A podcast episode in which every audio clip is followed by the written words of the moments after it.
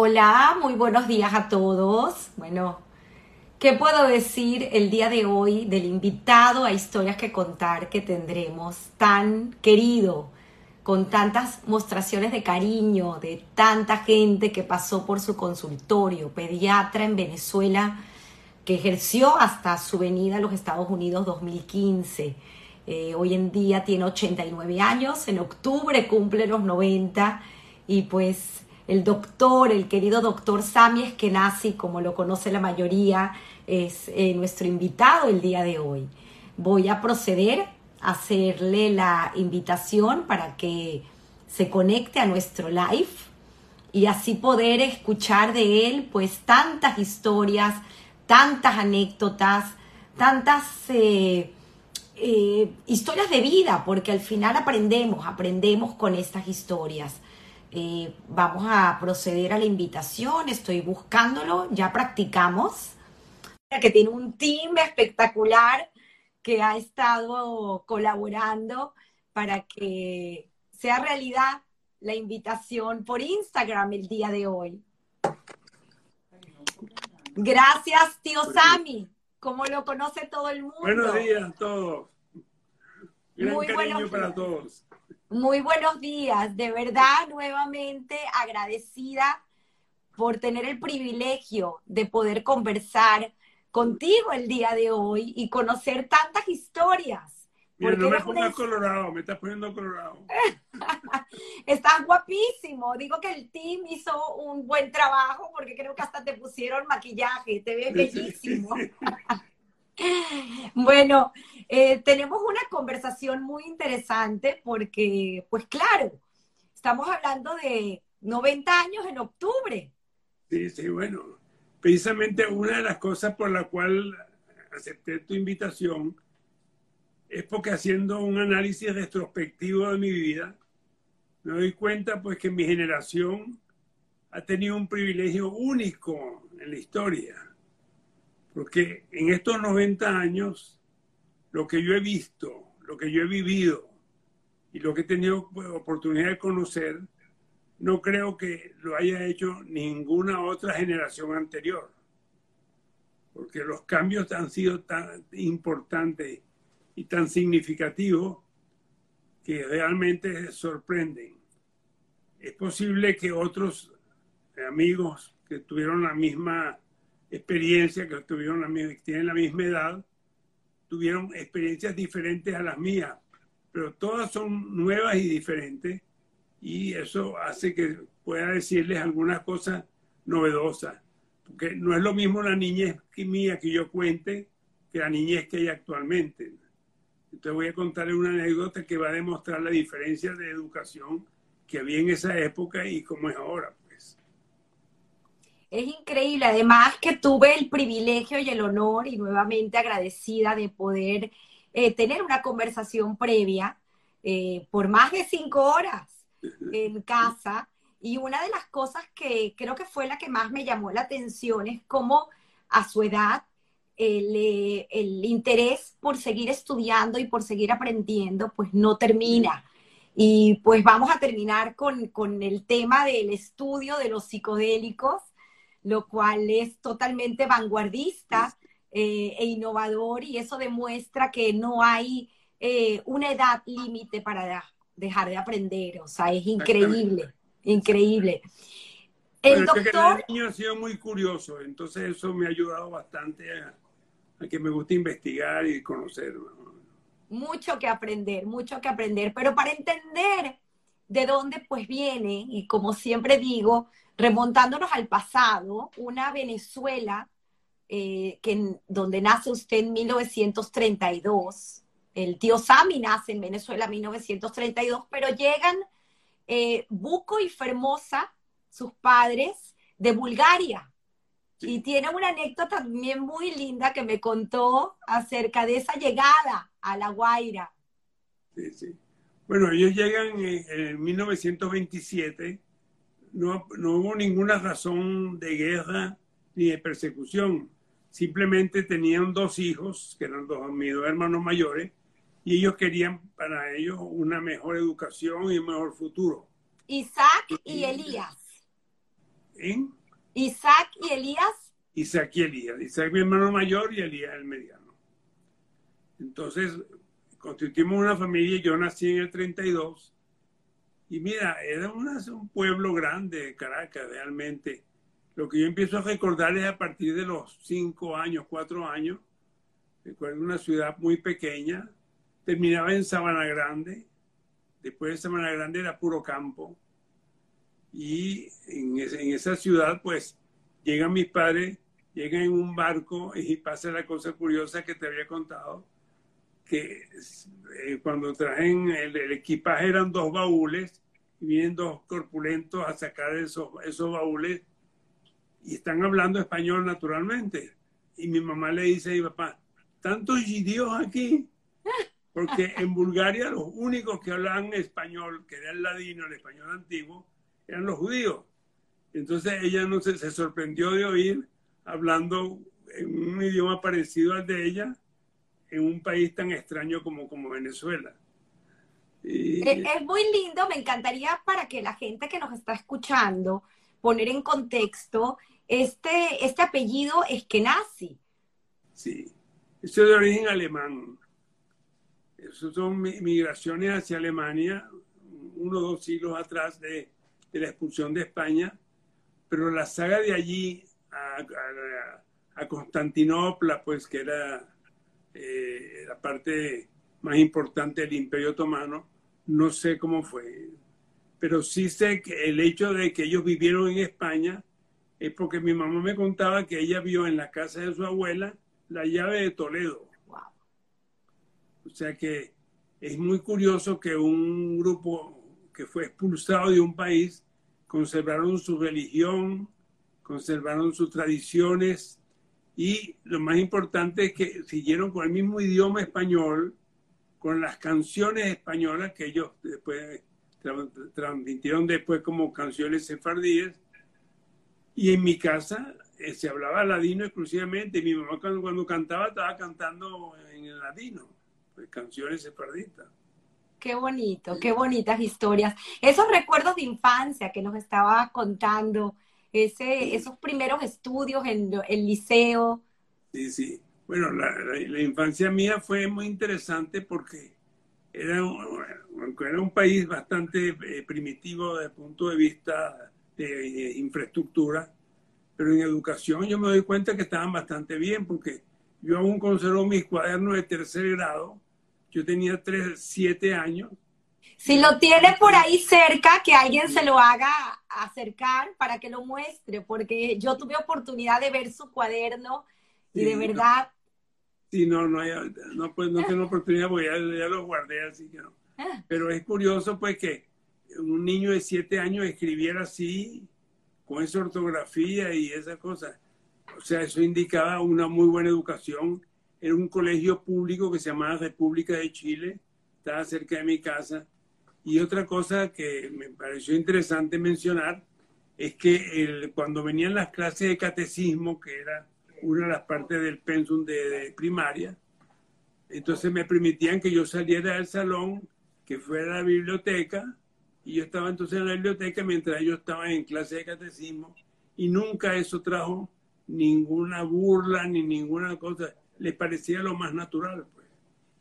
Eso me pareció tan interesante y tengo que reconocer que es un país que en lo que yo lo viví, el antisemitismo nunca existió. Verdad que por lo menos no tuve experiencia antisemita significativa. De manera que Venezuela siempre está metido en nosotros como algo muy, muy profundo. Eh, tiene, tiene una, unas anécdotas bellísimas, porque obviamente eh, sus padres pues fueron una, eh, un gran motor en su educación, pero también lo fueron sus hermanos. Entonces quiero también un poco conocer lo que habíamos hablado acerca de... Dos hermanos, uno 10 años mayor y otro 8 años mayor. Y yo siempre decía que yo tenía tres papás. Wow. Pero eso fue una gran ventaja porque a quién consultaba yo a ellos. Y entonces cuando yo tenía algunas dudas o algo, y como yo siempre estaba con mi curiosidad, siempre quería saber un poco más de lo que había, si oía algo en la radio, entonces yo empezaba a preguntar. y eran mis hermanos los que me contestaban la mayoría de las cosas. Y era una influencia muy notable en mi educación y en mi formación. Mamá costurera. Mi mamá costurera. Mamá, mamá era costurera y hablaba francés. La verdad que creo que vino con una educación bastante completa. Y eso fue muy importante, porque mi papá enfermó eh, con un problema que le impedía el trabajo cotidiano, porque él era cobrador y un cobrador pues con un problema de enfermedad en las piernas que le impedía caminar, entonces consecuencia del cigarrillo hizo que dejara el trabajo y mamá subió la responsabilidad en la casa de prácticamente el mantenimiento del hogar por un buen tiempo. Y era una costurera que tuvo bastante éxito en, un grupo de personas y eso fue muy significativo. Tiene una anécdota de alguien que años después se encontró y, dijo, esta persona yo la conozco. De, de alguien que su madre le hacía el traje. Ah, sí, resulta que una, una de las personas que venía a hacerse un traje, una, una señora que venía acompañada de un señor extranjero así mayor y muy, muy, muy, muy serio, pues y tal. Y entonces él vino muchas veces a mi casa y me, me, quedó grabada la cara de él. Cuando llegué a la universidad y estaba estudiando medicina, eh, cuando llegué a la cátedra de anatomía patológica, en la, ahí en la sala había un retrato muy grande de ese señor. Y resulta que ese era un eh, judío alemán que había emigrado de Hamburgo, Alemania, y que llegó a Venezuela y que creó en Venezuela la cátedra de anatomía patológica. Y entonces era muy reverenciado su nombre. Se llamaba Rudolf Jaffe. Dice, oye, que este señor es el que iba a la casa. Son historias tan bonitas. Además que gracias a la influencia de su madre pudo conseguir trabajo en el hipódromo. Sí, sí. Suerte que el, cuando mi hermano mayor regresó a Estados Unidos con una beca que, le permitió estudiar ingeniería petrolera, este, las finanzas de la casa mejoraron notablemente y mi hermano mediano se había graduado de químico industrial allá en Venezuela y entonces empezaron a producir una cantidad más considerable de dinero y se tomaron la decisión de construir una casa esta casa fue construida en la zona de la Quebradita, cerca de Bellavista, la avenida La Paz en Caracas. Y era un conjunto de ocho casas, todas eh, pegadas, tipo eh, casa hoteles, pues. Pero en una de esas casas vivía la mamá del general Pérez Jiménez, que era el presidente, el presidente de la República. Y entonces cuando mi mamá encontró a esa señora, eran en toda, en todo el vecindario las dos personas mayores y se hicieron bastante amigas. Y la mamá del, general Pérez Jiménez venía a mi casa a charlar con mi mamá, contarle su anécdota de sus hijos allá en el Táchira, etc. Y en una oportunidad me pregunta a mí, ¿y qué hace usted? Y yo le dije, bueno, estoy empezando a estudiar medicina, que voy a pasar al segundo año. Entonces dice, ¿y cómo le va? Muy bien, muy bien pero me haría mucho bien que yo considere un trabajo en el hipódromo. Si usted me hace una carta para el presidente del hipódromo, creo que ayudaría mucho. ¿Cómo no, bachiller? Deme acá un papel. Entonces escribí una nota con el nombre del presidente del hipódromo del Paraíso, eh, recomendándome. Y creo que nos pasaron 10 segundos cuando recibí la llamada que fuera a buscar trabajo. Wow. y entonces durante toda mi carrera universitaria yo trabajé en el Hipódromo Nacional vendiendo boletos los fines de semana. fue, importante en mi finanzas personales, naturalmente también. Y ¿Tiene, muchos amigos también se hicieron allá. Tiene tantas historias, pero sé que una que tenemos que mencionar es su año en Mérida. Eso fue un año inolvidable. Imagínense un país donde en un pueblo, en el Táchira, en, Mérida, donde había una universidad, llegan de repente 5.000 estudiantes de Caracas a una universidad que era no solamente pequeña, sino que las instalaciones y la infraestructura en Mérida no daba oportunidad para tanto. Casi todas las casas se transformaron en pensiones. En mi casa pues vivíamos ocho estudiantes y se creó un ambiente tan especial porque todo era la primera vez que estamos fuera de nuestra casa. Y la amistad que se estableció allí fue tan duradera que años después, cada vez que nos reuníamos en la promoción médica, el 80% de las conversaciones era recordar las anécdotas de Mérida. Wow. Esto fue un, un encuentro maravilloso. Y Mérida, la verdad que fue significativo. ¿Y por qué tuvimos que viajar? Porque hubo una huelga universitaria contra Pérez Jiménez y él cerró la Universidad Central durante dos años. Un año lo perdimos, me quedé yo aquí en Caracas, allá en Caracas, y el otro año entonces viajamos a Mérida y pudimos entrar en la, ya en la, la facultad y cursar el tercer año de medicina. Wow. Ya para el cuarto año ya regresé a Caracas y ya terminamos la carrera. Pero algunos de los, que, de los merideños que estuvieron con nosotros allá también vinieron con el grupo nuestro y al final nos graduamos 120 de, de todo el grupo. Aunque cuando comenzamos el primer año éramos 640. Tiene una anécdota también ahí muy interesante acerca de un libro de anatomía que estudió. Sí. Resulta que cuando yo empecé a hacer medicina, mi hermano mayor me trae a la casa un libro que era el libro de texto que se utilizaba en anatomía, que ya se llamaba el libro de Testit la Target. Eran cuatro tomos y el primer tomo se estudiaba en primer año de, de, de medicina. Y el profesor muy famoso de la época era el profesor Pepe Izquierdo. Era un profesor extraordinario. Él hacía unos dibujos en el pizarrón explicando el tema. Y en la primera clase, nos estábamos 640 en ese salón, él dio un tema que cubría lo que yo estudié durante todas las vacaciones, entre quinto año de universidad. Tuve dos, dos meses estudiando anatomía con el libro que me regaló mi hermano y en la primera clase ya él dio esa materia.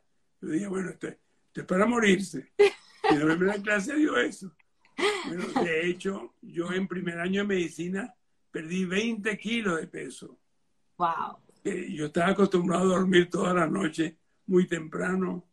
Yo, yo empecé muy joven. Yo a los 16 años empecé a estudiar medicina. Y hasta los 15 años me acostaba a las 8 de la noche.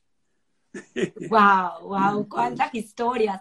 Además que remontándonos a la época, porque sé que esto no lo vivió, pero pues llegó a utilizar esa frase, la tengo aquí anotada para recordármela, el jala la pata la laja. Sí.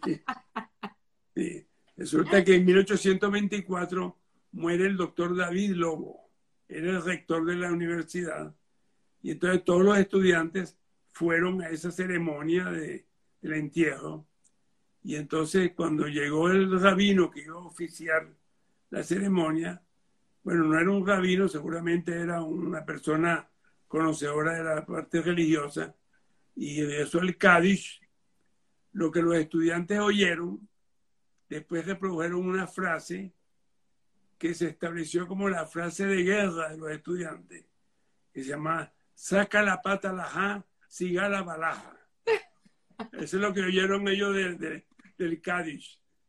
Entonces, cuando eh, durante la dictadura de Gómez estaban presos los estudiantes en Puerto Cabello o en Maracay, entonces durante la noche, en, desde, la, desde la celda donde estaban, gritaban, saca la pata la ja, siga la balaja. Qué historias. Inclusive creo que llegó a utilizar esa frase en algún momento. Bueno, porque cuando estábamos en segundo año de medicina, todos los estudiantes estuvimos en huelga contra Pérez Jiménez y fue cuando él cerró la universidad. No, no, qué historias, qué increíbles recuerdos. Eh, el tema de pediatra, esa pregunta fue interesante porque, el, claro, ¿por qué estudió pediatría? Pero antes de eso hubo un intento de ser psiquiatra. Sí, sí. la verdad que pasaron dos cosas. Primero, yo estudié en, mi secundaria en el Liceo de Aplicación. Era un, un, instituto muy especial porque era un liceo que estaba de la misma estructura en física que el instituto pedagógico. De manera que algunos de nuestros profesores eran también profesores del pedagógico. Asimismo vinieron en esa época algunos emigrados de, de Chile que eran profesores y que también estuvieron trabajando allí en el liceo y resaltaron todavía más la, la cultura allí. Ese liceo fue muy formativo la verdad que muchos de los compañeros míos de bachillerato fueron después figuras importantes en la política y en la economía de Venezuela. Y cuando estábamos en cuarto año de medicina, en cuarto año de bachillerato, cambiaron las leyes y se estableció un quinto año que era el preuniversitario. Ese preuniversitario este, eh, era un año adicional antes de comenzar la universidad. Y entonces me hizo cambiar de idea porque yo que pensaba ser profesor de biología, yo dije, bueno, mira, le digo a mi mamá, mira, pusieron un año más. Entonces ella me dijo, ¿por qué no vas a la universidad y estudias medicina como tu primo Sacho, allá en Bulgaria? Que él es un médico muy bueno allá en Bulgaria. Y la verdad que como la medicina me gustaba mucho, siempre estaba curioseando sobre temas médicos. Dije, bueno, mira, no estaría mal, está bien. Y entonces fue que cambié de idea y entonces ya no fui profesor de, de, de, biología, sino empecé a estudiar medicina. ¿Y, cómo fue el tema de, de cambiar de decisión de psiquiatría a pediatra? Cuando regresó al cuarto año de, Mérida, porque ya, ya, teníamos el tercer año aprobado, comenzaba la cátedra de psiquiatría en cuarto año y esa se hacía en un hospital llamado el manicomio, el hospital psiquiátrico que estaba en Caracas.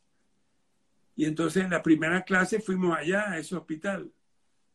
Cuando ingreso al hospital y encuentro que los enfermos los tenían en unas celdas y venían unos tipos con unos palos que los, que los pullaban así como para, para tranquilizarlos. Y todo yo decía, oye, yo no voy a pasar la vida en una cosa de esta. Nada de eso. Entonces, ahí renuncié a ser psiquiatra, pese a que yo tenía mucho interés en ese tema.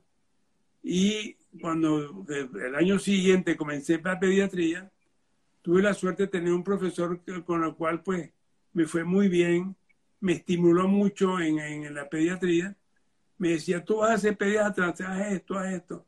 Y mira, me estimuló y lo logró. Y a él le agradezco pues haber seleccionado esto, que fue una carrera que me gustó mucho, porque con ella no solamente tuve mi vida, sino que era grato trabajar en, ese ambiente. Me llama mucho la atención porque al final terminó teniendo su primer consultorio en el manicomio. Curiosamente así, curiosamente así.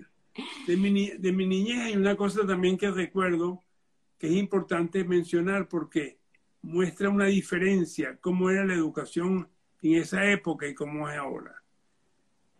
Yo tenía nueve años y estamos en mi casa, eh, un primo mío que vivía al lado de la casa y yo solos. Nuestros padres habían salido a trabajar, mi hermano no estaba. Y resulta entonces que mi primo, que me yo tenía dos años menos que yo, se montó en una mata, se cayó y cuando veo tenía el brazo como partido. Entonces agarré un pañuelo, se lo amarré alrededor del brazo. Le dije, bueno, vamos al hospital Vargas, le dije. un niño de nueve años. Entonces, eso pareciera como una cosa muy extraña ahorita. pero en aquella época estoy seguro que cualquier otro niño hubiera hecho igual, porque teníamos una educación donde teníamos bastante independencia y seguridad. Entonces nos montamos un autobús, fuimos al centro, después no sé cómo nos desplazamos hasta San José, hasta que llegamos al Hospital Vargas, llegaron allá, lo examinaron, le hicieron su radiografía, le pusieron su yeso, y a la salida me dice el enfermero, dile a tu papá que lo traiga dentro de una semana. Y así fue. Entonces, imagínense ahora si un niño de nueve años y uno de siete son capaces de hacer eso. Eh, Esa capacidad de, de lo, aquí lo llevan, aquí lo llevan ya en, dos cuadras ya lo llevan un automóvil y transporte y cosas de esas. En esa época nosotros caminábamos mucho y nos enseñaban a ser independientes y seguros. Tenían confianza en nosotros. Tanta confianza que yo vivía en una casa frente a una hortaliza y cerca del río Guaire, allá en el Paraíso, donde está ahora la casa sindical allá, al lado del Club Paraíso. Y mira, y los amigos míos eran los vecinos, los, hermanos Bejar, con los cuales había vivido muchísimos años en, vecindad.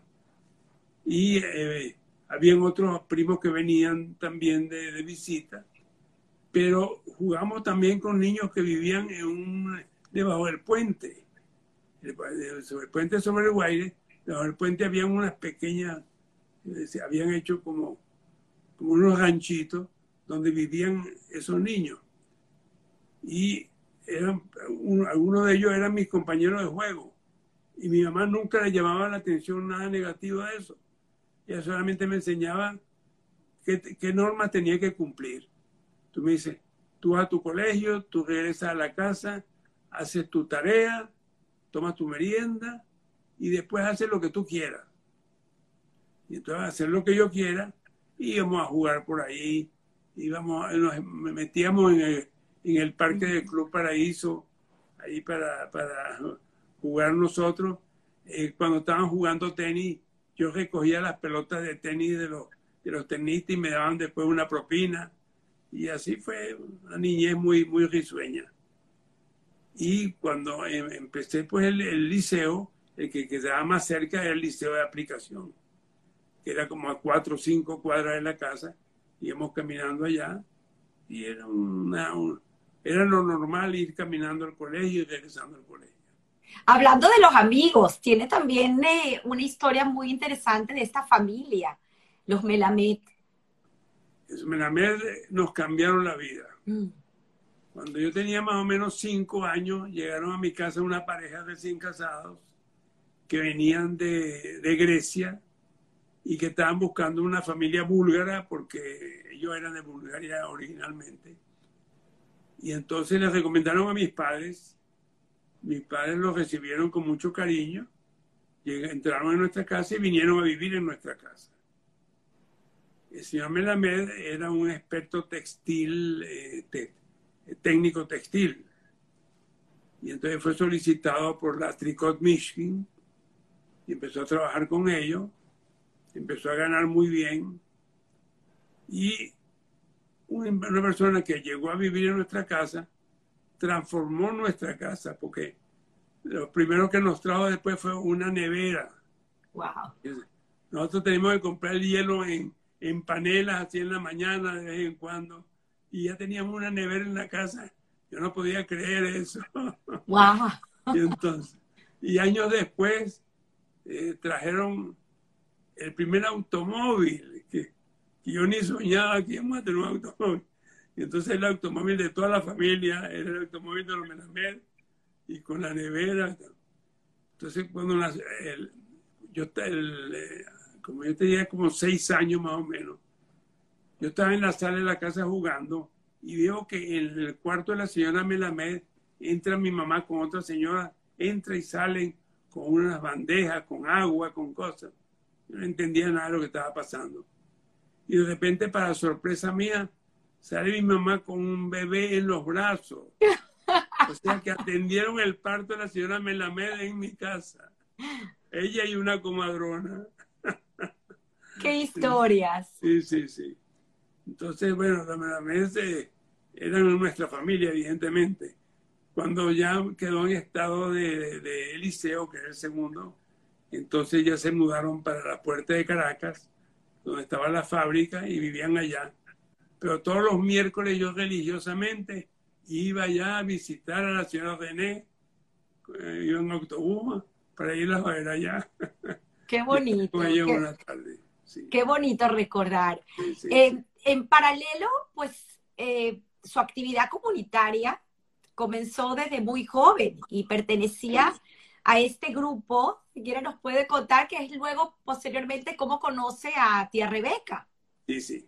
mi primera actividad con la comunidad judía, bueno, eh, la comunidad judía de mi época, en la parte de Sefardí, constituía una casa que estaba situada en la, esquina de Cruz de Candelaria, donde a veces cuando iban a hacer los rezos de las festividades, nos llevaban a los niños a jugar ahí en, eh, en un parque que tenían enfrente. Y eh, ahí conocí pues a los niños de la época. Recuerdo, por ejemplo, a los Gamus Paulí, la famosa Paulina, tan chispeante desde pequeña y que fue después una persona tan importante en la comunidad.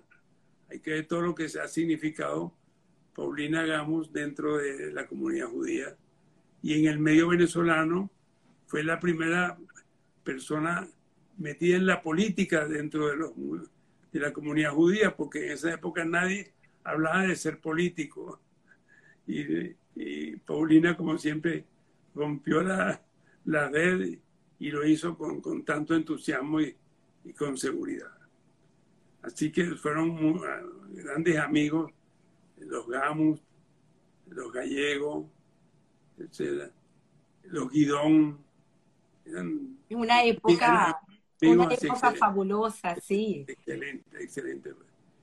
Entonces, cuando ya en la adolescencia entramos en un grupo que se llamaba Noarzioni, que funcionaba en una casa que tenía la comunidad de Remedio de Caridad.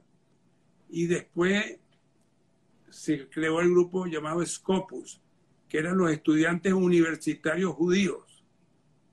Ese grupo Scopus estuvo primero, eh, Jacobo Garciente lo estuvo presidiendo, eh, Freddy Garner, y después me tocó a mí presidirlo también, y estaba con Abraham Levy, que fue muy buen amigo también desde muy niño. Y fue muy interesante pues eh, ese encuentro allí porque yo con la comunidad judía no, no, tenía casi ningún otro contacto, sino una vez al año cuando había las festividades. Y en ese grupo Scopus, eh, uno de los que asistía se llamaba Moisés Esponca, hermano de la que fue mi esposa, porque a través de él una vez me invitó a su casa, conocí a Rebeca y allí pues nos enamoramos y, este, y después nos casamos. Pues. O sea que ella nació de mi asistencia al grupo Scopus universitario. Eh, interesante historia porque pues eh, tienen eh, cuatro hijos, León, Debbie, Judy y Carolina. Y Carolina. Sí. Fueron mis cuatro hijos. Y a, a tía Rebeca, como la recuerdan, pues muchos, eh, lo acompañaba en, en, sus labores de pediatra. Muchísimo, muchísimo. Una gran compañera, inclusive hasta en el trabajo, porque cuando yo terminaba la consulta, eh, en las tardes tenía que ir a ver niños a domicilio en esa época los niños con fiebre no los llevaban a consulta. Entonces tenía que irlos a ver a domicilio y ella me acompañaba y se quedaba en el carro mientras yo estaba viendo a los niños y así fue. Era acompañante en la noche más que nada. Y, eh, y fue muy importante porque mi trabajo a medida que fue aumentando en volumen, entonces exigía estar menos en la casa y ella se encargó de todas las labores de la casa y de todo el orden que había que cumplir. Pues. Hay unas anécdotas interesantes para entender un poco su crecimiento a nivel profesional y este primer consultorio y también su trayectoria, creo que fue por cinco años más o menos con la doctora Clara Germán hasta finalmente ya llegar al pedagógico, al instituto. Yo, estuve trabajando en, en, el puesto de socorro de sala, se llamaba. Era un puesto de emergencia que estaba situado en el centro de la ciudad y en donde acudían todas las emergencias de Caracas. Es increíble de los ricos, de los pobres, de todos, todos llegaban allá. Fue una experiencia profesional muy interesante, porque ahí no solamente los cirujanos que trabajan allá se hicieron muy, muy conocidos, sino que todos estamos expuestos a un trabajo continuo y estimulante. Entonces, cuando yo me conseguí el trabajo después de haberme graduado en el mismo, en ese hospital, yo vivía en el barrio del manicomio, en una casa que me había dado mi suegro Esponca, y en una casita pequeña, pero en, un ambiente muy agradable y muy seguro, increíblemente, cuando, cuando ahorita se habla de esa zona, no siente el temor de la inseguridad. Era tan seguro allí que toda la gente se, se hizo muy amiga mía, todos me conocían todos los choferes, todos los los que recogían cosas, todos eran, todos me, hicieron conocidos míos. Y mi, entonces en mi casa instalé un pequeño consultorio para las tardes que yo no tenía trabajo en el hospital. Y entonces empecé a ver primero niños y adultos mientras estaba haciendo el posgrado de pediatría. Y después cuando terminé la pediatría, pues ya seguí nada más con niños.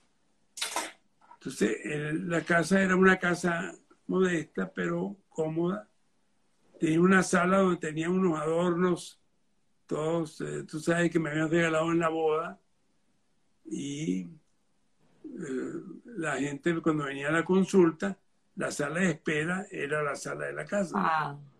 Entonces, nunca se habían llevado nada de la casa, nadie tocaba nada, había un respeto tremendo hacia mí.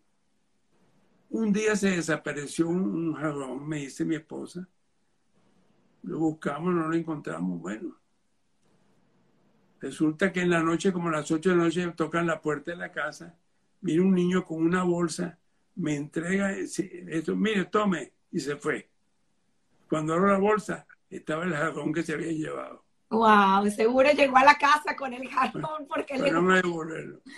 Pero era, era, tan seguro vivir allí que a veces en la noche tarde me venían a buscar dos personas en un jeep para que yo fuera a ver un niño en un cerro cercano, allá al manicomio, donde me llevaban en jeep hasta esa casa. Yo veía al niño enfermo, lo examinaba, lo trataba, después ellos me traían de regreso a la casa tranquilamente, con el mayor respeto, con la mayor confianza. Gente que yo ni conocía ni había visto en mi vida. Son experiencias que uno dice, ¿cómo cambia una ciudad así? Así que como, como narraba cómo era en la niñez que fuimos capaces de ir al hospital dos niñitos, y eso ahorita no sucedería.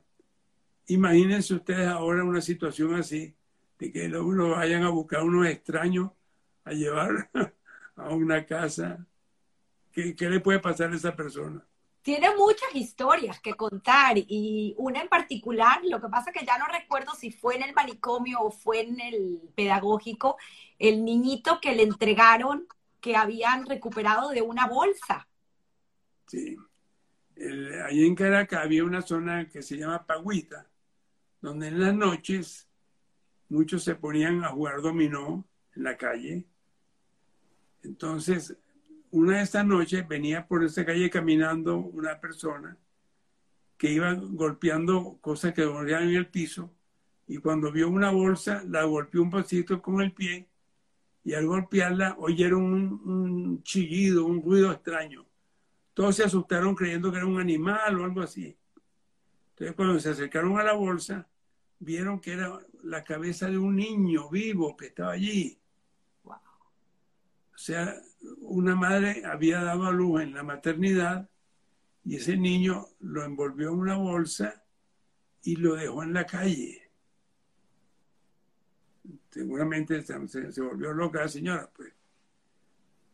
Entonces, el que golpeó la bolsa y vio que era un niño, llamaron inmediatamente a la policía, vinieron a buscarlo y él se fue con los policías allá y resulta que él gestionó que le, ese niño él quería ah, tenerlo, quería adoptar ese niño porque él no tenía hijos y, seguro que, le iba a gustar.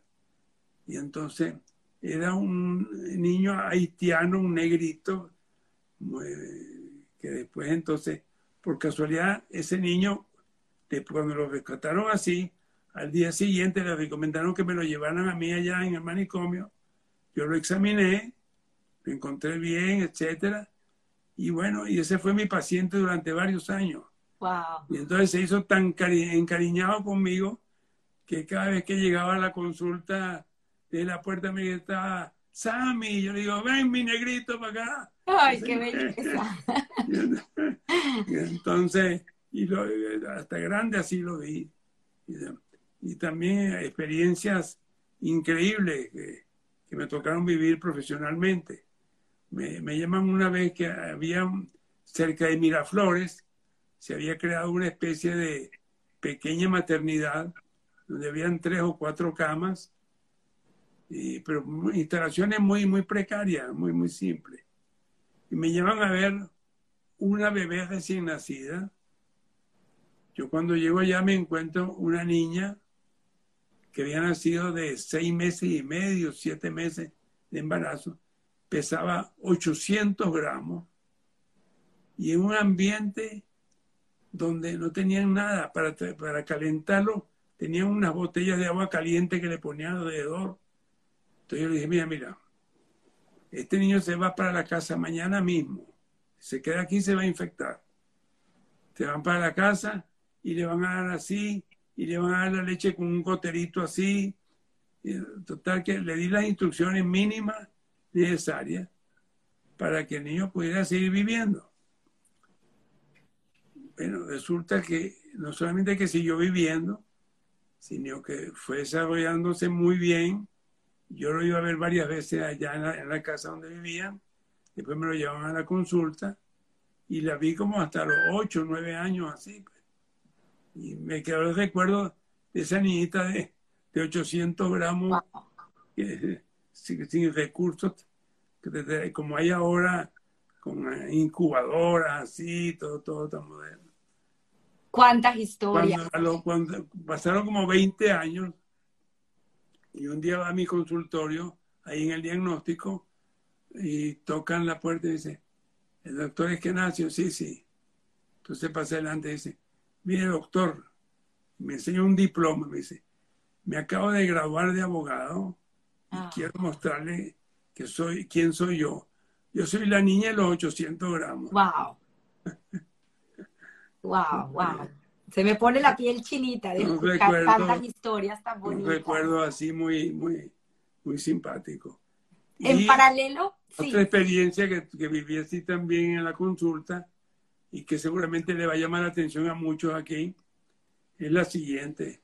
Yo estaba en mi consultorio allá en el diagnóstico y entonces me lleva a consulta a su hija Dalia, el señor Walter Chentohovsky. Wow, claro. Chentohovsky era muy muy conocido en la comunidad, era un directivo de la Unión Israelita, muy severo, muy, muy militar él, así, una persona muy especial. Entonces me dice, mira Sammy, tengo un problema siguiente. Mi hijo mayor, Ilan, yo lo veo muy raro.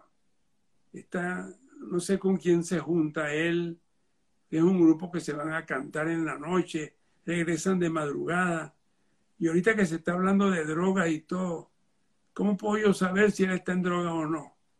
Le digo, mira, bueno, vamos a ver, déjame ver. ¿Dónde es eso? Me dice, mira, es en esa casa que está frente a la Unión, ahí, ahí donde se reúnen y tal.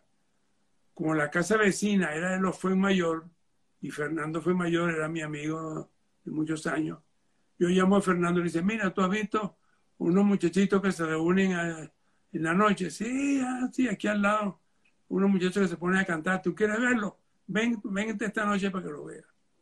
Bueno, yo voy en la noche y veo ahí, entonces veo a Ilan con unos trajes especiales vestidos, cantando, bailando, pero no vi nada que me llamó la atención, nada que, que me parecía fuera lo común. Entonces, al día siguiente yo llamo a Walter y le digo, mira, yo no vi nada raro ahí. Se reúnen a cantar, a jugar. Ahora, que lo haga así en la noche, no sé por qué lo hacen y tal. Pues si tú quieres saber lo de la droga, yo tengo la solución porque un compañero mío de estudio, el doctor Arocha, él se dedica a eso, de los primeros que está investigando la, el narcotráfico y la, la, drogadicción. Y entonces él puede darnos una orientación si hay o no algo de eso. Mándamelo a la consulta. Bueno, entonces fue a la consulta, le digo a Walter, mándalo allá. Fue a la consulta ya en, Los Chocos. él tenía el consultorio en una casa muy grande con un piano allá dentro de la casa y todo. Cuando Walter llega, cuando Ilan llega allá a la consulta, él estaba con otro paciente, entonces fue al piano, levantó la tapa y empezó a tocar el piano. Y yo, todos maravillados, oye, ese muchachito que bien toca el piano, qué maravilla. Bueno, resulta que todo lo examinó, lo vio bien y tal. Al cabo de una semana, entonces me llama, mira, Sammy, yo examiné a este muchacho Ilan, te digo que es un muchacho sano, dulce, estupendo, pero es un músico, es lo que le gusta la música. Entonces llamo al Walter, le cuento eso, dice, ah, él le gusta la música, pues lo voy a mandar para Israel. lo mandó para Israel para sacarlo de ese grupo. Ese grupo era el inicial de aquello que se, llamó, se llama Hare Krishna. Y entonces lo mandó Israel, allá en Israel parece que estudió música en serio y un tiempo después regresó a Venezuela, no Ilan Chentohovsky, sino Ilan Chester, cantando su canto al Ávila que lo catapultó hacia... qué, bonitas historias, qué lindas historias. En paralelo hay una vida que lleva eh, Sami eh, con su hogar, con Rebeca, y lamentablemente pues se pasa este esta circunstancia donde eh, Rebeca fallece, dejándolo solo con cuatro niños, el mayor de 18 y la menor de 10. Rebeca, Rebeca tuvo una enfermedad que duró cuatro años y que este, recibió tratamiento muy, muy complicado porque parte fue en Venezuela, con, eh, había que hacerle operaciones en las piernas eh, pero parte fue en Houston, Texas, allá en, el hospital Anderson, que es un hospital de cáncer.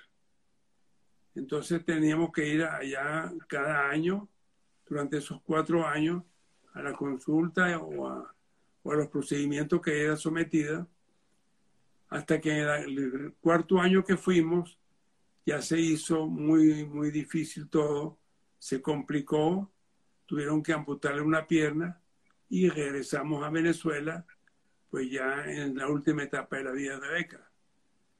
Entonces, al cabo de pocos meses, falleció y he quedado yo con cuatro hijos de entre los 10 y 19 años y que no, no era fácil. Yo tenía muchísimo trabajo profesional salía en la mañana y regresaba en la noche, y esos hijos necesitaban pues una ayuda. Entonces uno me decía, mira, tienes que buscar otra esposa, una cosa. Bueno, yo le decía, mira, si yo voy a buscar otra esposa, otra señora que tenga otros hijos, eso va a ser complicado. Bueno, se verá. Pero casualmente al cabo de un mes, después hubo un seminario en la Menebrit, y entonces yo estaba participando ahí después, y me presentaron a una periodista argentina que venía huyendo de, de lo que estaba pasando allá en el sur. Y nos encontramos allí y, nos enamoramos, pues. Y la verdad que después de cuatro años de estar eh, en ese sufrimiento y aparece una señora argentina que era soltera, no tenía hijos, entonces parecía una opción interesante porque ella tuvo el deseo de ocuparse también de los niños. Y bueno, al cabo de, seis meses nos casamos. A algunos no les gustó nada en la comunidad eso porque les parecía que yo había eh, muy pronto denunciado una, una vida más larga, pero la verdad es que las circunstancias exigían eso y fue una, una gran solución. Y además nació Alejandro. Y nació mi quinto hijo Alejandro, que desde que nació fue objeto de amor y atención de los hermanos como nadie se puede imaginar. O sea, Alejandro era el centro de la casa para, todo, para todos los hermanos. Lo cuidaban, lo mimaban. Creo que lo mimaron demasiado. Qué bonitas historias. Hablando un poco lo, el buen sentido del humor que tiene, esa conversación se me quedó tan grabada porque Frida, que seguramente está al lado, pues me decía, 19 eh, años con Rebeca, 19 años con Margarita. Y finalmente, cuando Frida pasa a ser parte de la familia, ella esperaba ansiosamente qué iba a pasar con ella a los 19 años.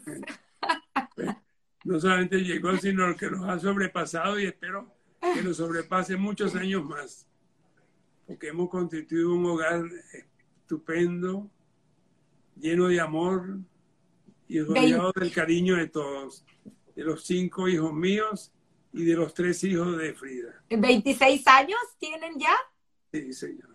26 años juntos y una armonía y un placer extraordinario. Una mujer extraordinaria y muy querida por todos. Qué bonita historia. Eh, en paralelo, eh, su trabajo comunitario para volver a la Bene porque me parece muy interesante, además, el slogan que siempre repite eh, acerca de la familia, este trabajo que realizó con tanto orgullo eh, en paralelo a su trabajo de pediatra. resulta que cuando eh, se, se creó en Venezuela la llamada organización Beneibrit, ¿qué era la Beneibrit? Era una institución que venía de 1843, que se ocupaba de los derechos humanos de los judíos, de, cuidar de de, del camino del judaísmo y que tenía una infraestructura muy parecida a lo que es la masonería. O sea, se crearon unas logias. Entonces, cuando llegaron los barcos, llamados barcos de la esperanza, el en el Caribe, llegaron allí inmigrantes, especialmente de Alemania, y el, dentro de esos inmigrantes este, venía el, querido hermano Juan Plaut, que era un líder extraordinario y que crearon en Venezuela la, digamos, la fracción local de la Beneibrit. La llamaron Logia Caracas. Es una logia que se reunía periódicamente y la, la conversación era en idioma alemán. Curioso. Entonces, fue una cosa muy llamativa para todos nosotros, sobre todo cuando después se crea una segunda logia con profesionales venezolanos, más que todo éramos médicos, abogados, ingenieros, etcétera, que se llamó la logia Simón Bolívar. Y ahí me, llamaron para que yo participara y entré ahí con, mucho entusiasmo y con la dirección pues de, del hermano Plaut indirectamente y directamente ellos eh, conectaron con nosotros a Peter Mayer, que era hijo de una de las personas más importantes que llegó a Venezuela después de la Segunda Guerra Mundial, o antes de la Segunda Guerra Mundial, que fue Martín Mayer. Martín Mayer venía de Hamburgo, Alemania también, y fue el fundador en Venezuela de la cátedra de patología tropical. Entonces, imagínense usted, en Alemania sabían muchísimo más de patología tropical de lo que se sabía en mi propio país. Y Saba Mayer trabajó con usted en el consultorio. Y, casualmente la hija, la esposa de... la esposa. La, esposa de, de, Mayer trabajó en mi consultorio como eh, especialista en alergias. Ella hacía test de alergia y cosas de esas. Y, eh, pero el suegro fue un personaje muy importante en la historia médica venezolana. Y estoy seguro pues que, en la, que allá en la cátedra de patología tropical en la universidad debe estar la foto de él también. Tuvimos el placer de tener a Gerda hace unos cuantos domingos atrás contando esta bella historia. Y, entonces eh, eh, pasa a formar parte de esta logia de profesionales de la Bene La logia de profesionales, bueno, una tercera logia que se creó después, que fue la logia Molede, y finalmente los, los chamitos de la época, cuando ya crecieron, entonces se formó el grupo Shalom, que era un capítulo juvenil, que fue muy interesante, y más adelante también una logia femenina. Pero en Avenibrit me, me atrajo mucho, dediqué muchísimos años al trabajo en Avenibrit y fue una experiencia que me dejó muchos gratos recuerdos. Pero uno de los más importantes, aparte de que fui el presidente durante muchos años de, de la logia Simón Bolívar, fue la creación del Instituto de la Familia.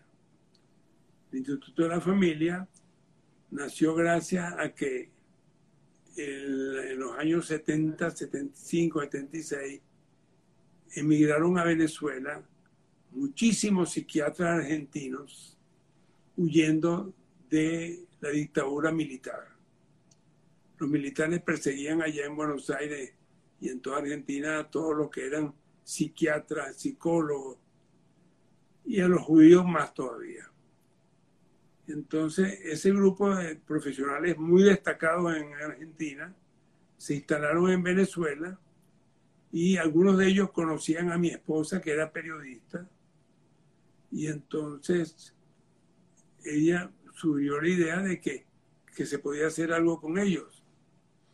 Entonces yo hablé con mi querido hermano Juan Plaut para preguntarle cómo sería crear un instituto que se encargara de la salud mental, no solamente de la comunidad judía, sino del entorno, porque no sería una cosa dedicada solamente para los judíos, sino para el entorno venezolano también, y en donde también se pudieran formar profesionales venezolanos. A él le pareció excelente la idea, me estimuló mucho, y entonces tuve la oportunidad de hablar con Lía Merenfeld, a quien conocía muy bien porque era la esposa de mi compañero de trabajo, Rubén Merenfeld. Cuando yo trabajaba en el diagnóstico, el presidente de, la clínica del diagnóstico era Rubén Merenfeld, el conocido oncólogo.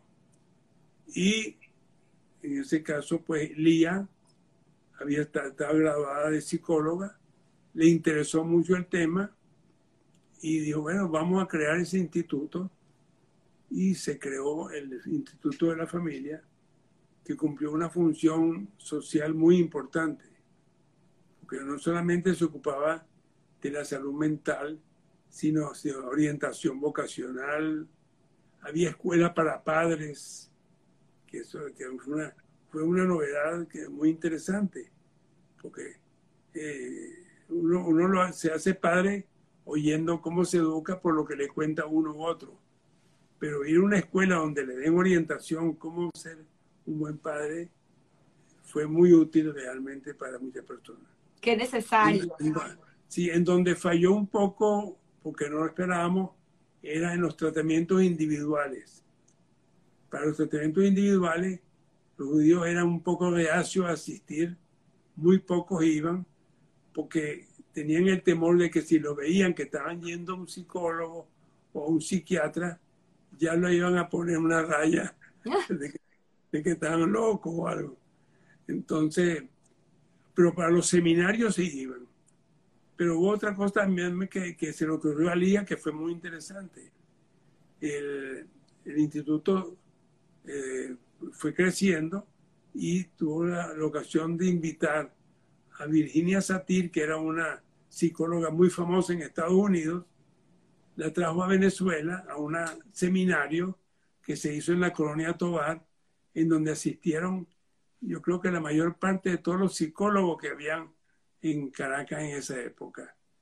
Fue un seminario pues muy interesante y que se escribió bastante en la prensa sobre eso. Qué interesante. Al final, sin querer, logró tener las dos carreras, porque pues hizo su parte de psiquiatría.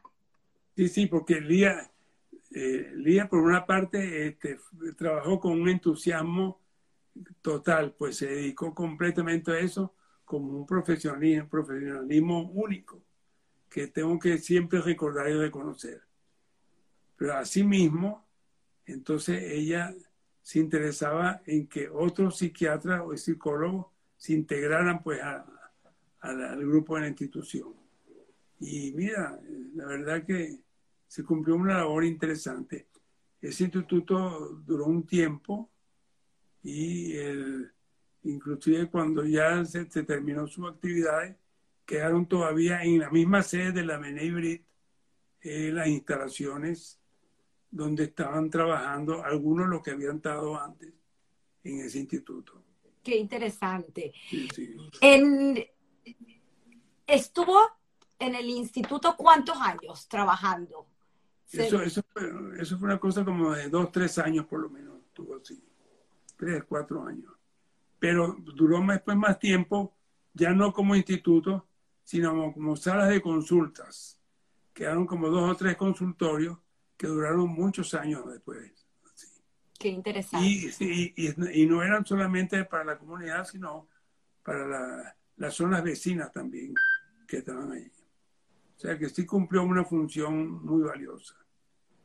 Y eh, después quiero también señalar lo que significó para mí el trabajo en la Asociación Israelita. La Asociación Israelita fue eh, digamos, la, sede de la comunidad sefardita, que eso nació fundamentalmente en 1930, cuando ya se fundó, porque antes había un grupo de judíos que habían venido de Marruecos y que se habían establecido en Venezuela y fueron los que encontraron mis padres cuando llegaron a Venezuela.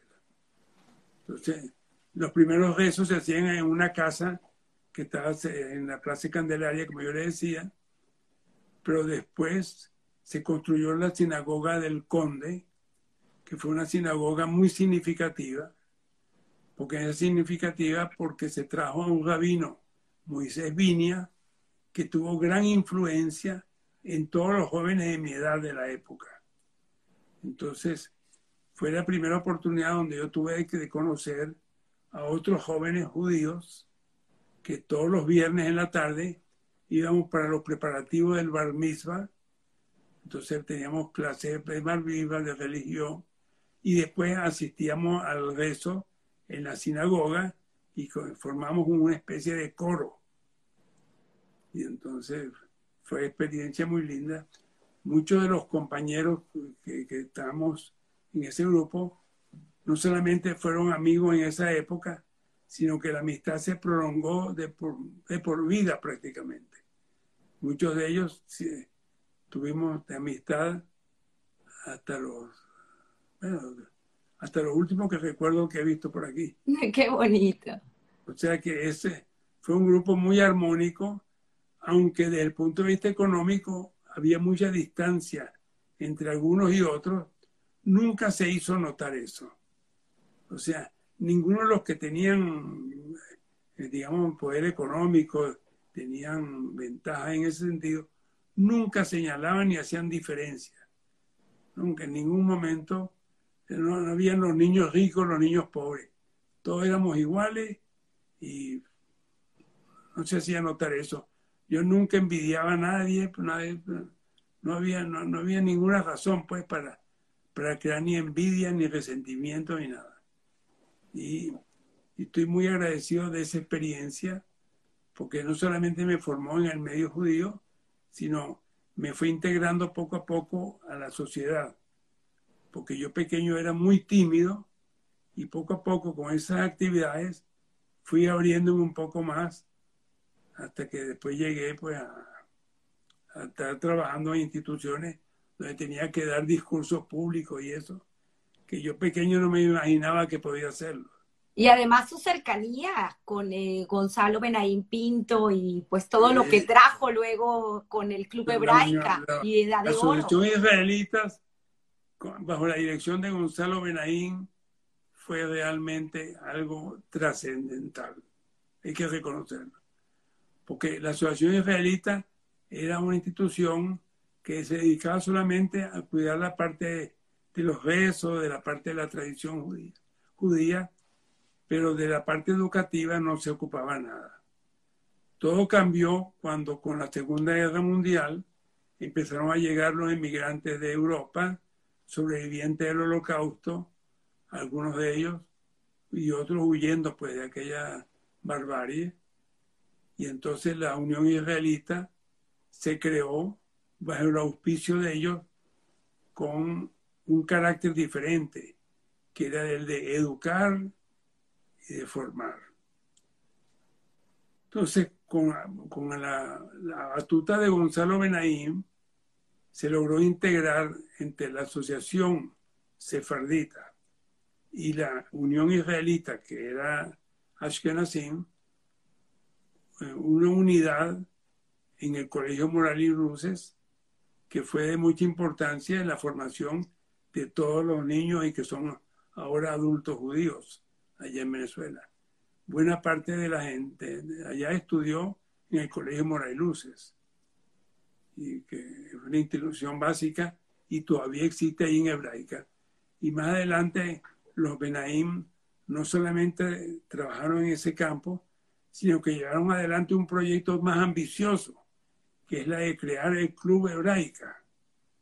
Y ellos compraron un terreno en Los Chorros para hacer el Club Hebraica, se vendieron acciones para eso, participamos todos en la venta de esas acciones y se fundó el Club Hebraica, que es un club deportivo, social, pero es también un colegio y un liceo, y que ha dado la formación a casi todos.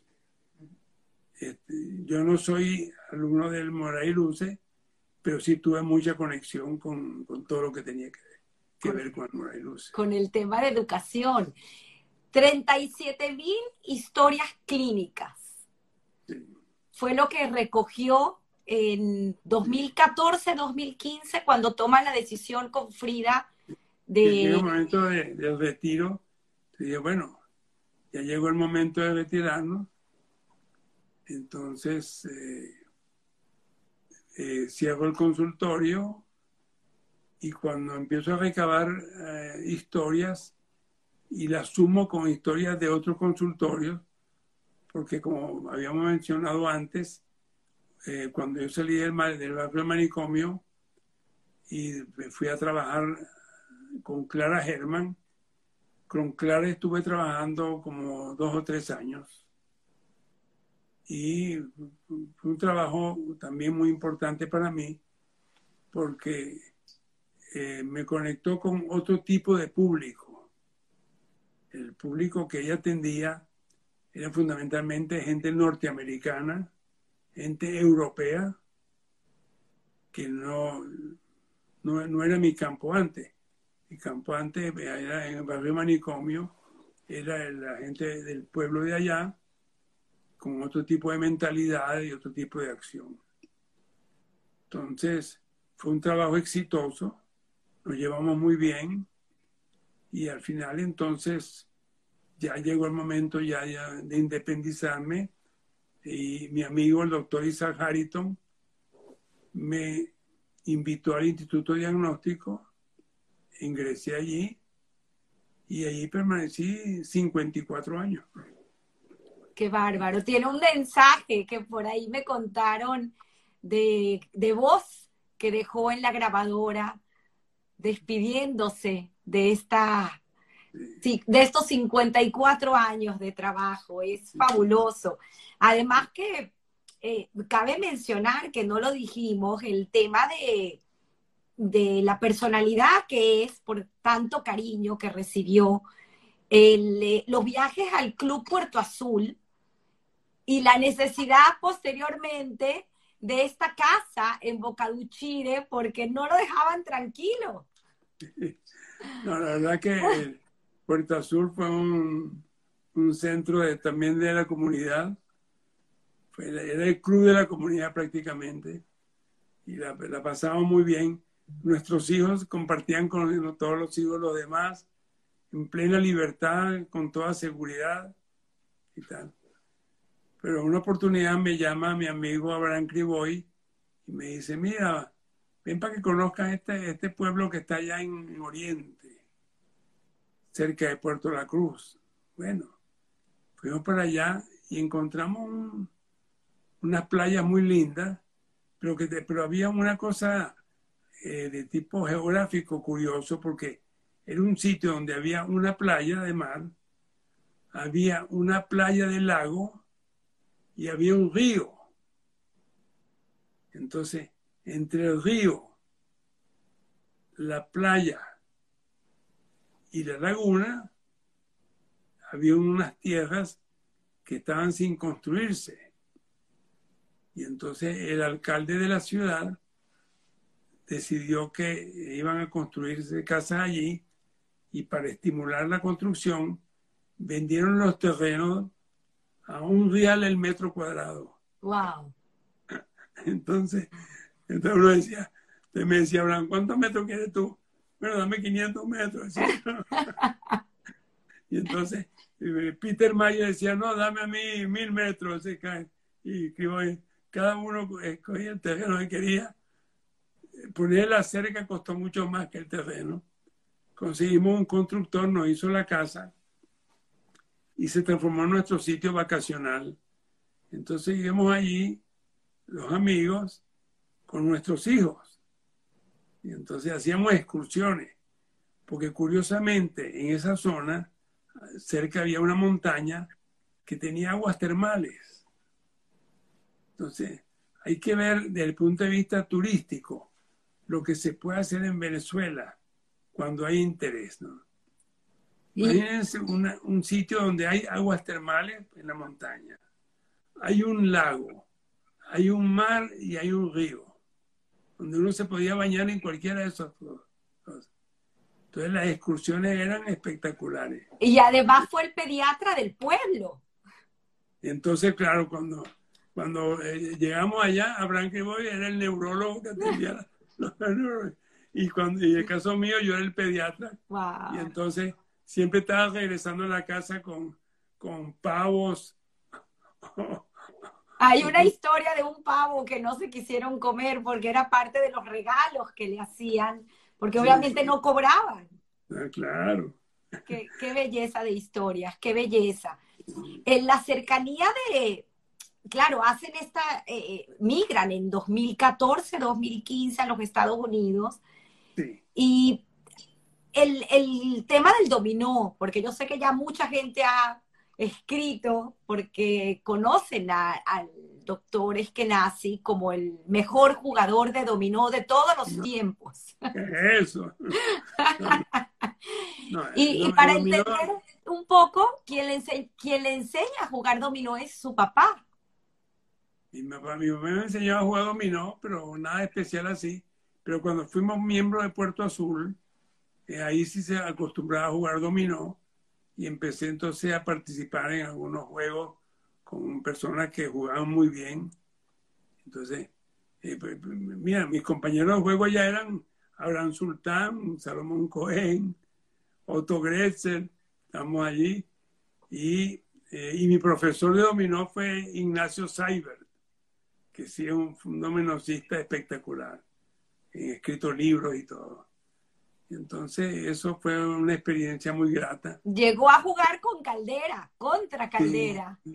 Y porque el, los torneos, se, creó lo que se llamaban los torneos anuales de dominó, donde cada club tenía un equipo que participaba y entonces en esos torneos eh, una de las oportunidades fue la inauguración en el Círculo de las Fuerzas Armadas. Y entonces en el Círculo de las Fuerzas Armadas este, fue Caldera a inaugurar el, torneo de dominó ese año y él jugó dominó allí y me tocó jugar una partida de dominó con él. ¿Quién ganó? No, me acuerdo, pero de todas maneras, jugando contra Caldera y el, y el compañero de él era el ministro de la Defensa, yo creo que yo estaba en gran desventaja. ¿Cuántas historias? Que me contaba eh, su sobrino, Ari, que creo que está ahí con, con usted al lado, con Nora, el, el, tema de la pandemia, porque cuando llega aquí la pandemia, pues obviamente lo que quieren es mantener sano y activo al tío Sami. Y surgen estos encuentros de dominó. Que, Ari es el motor de, de, todas esas cosas. El día que Ari no, no, no, está gestionando, no hay juego. Cuando Ari empieza a gestionar, siempre hay juego. Eh, Ari, bueno, tú lo conoces muy bien como él un individuo, en su familia ha asumido el rol del, papá de toda, toda la familia. Y Ari ha sido muy cercano a mí, me ha estado cuidando permanentemente.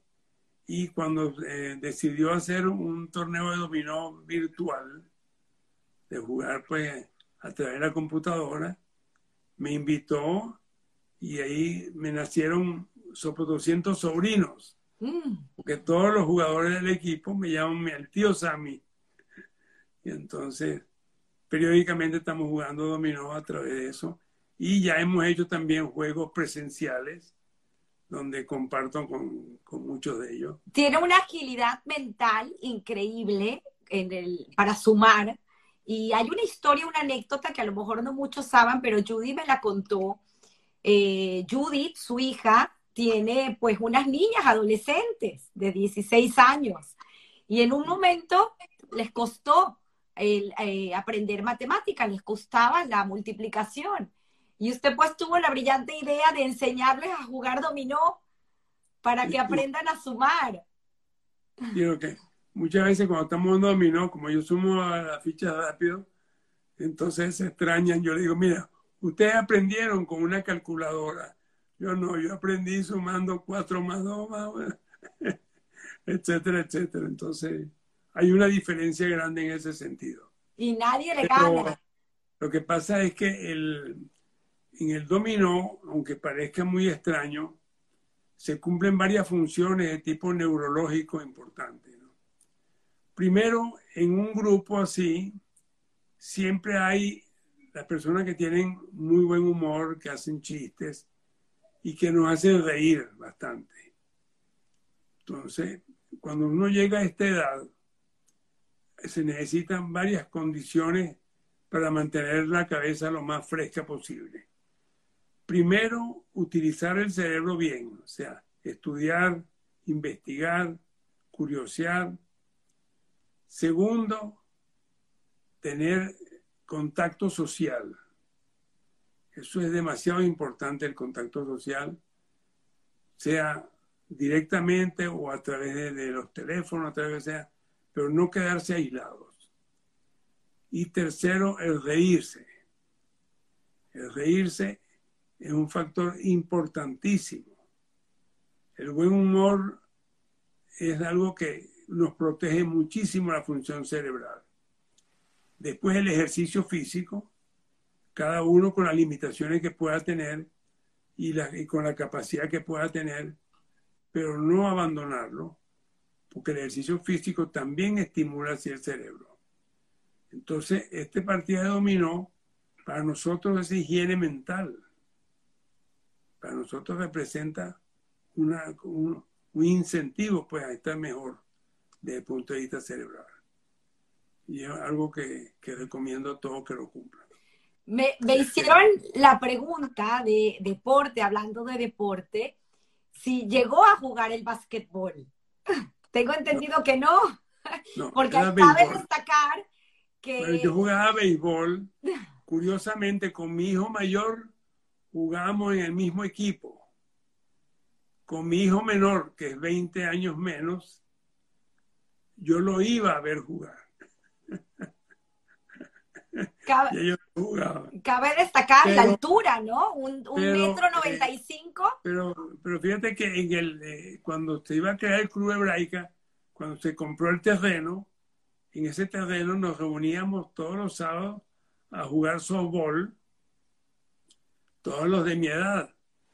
Y jugaba, estaba Abraham Criboy, estaba Saúl, todo, el grupo de amigos, ¿sí?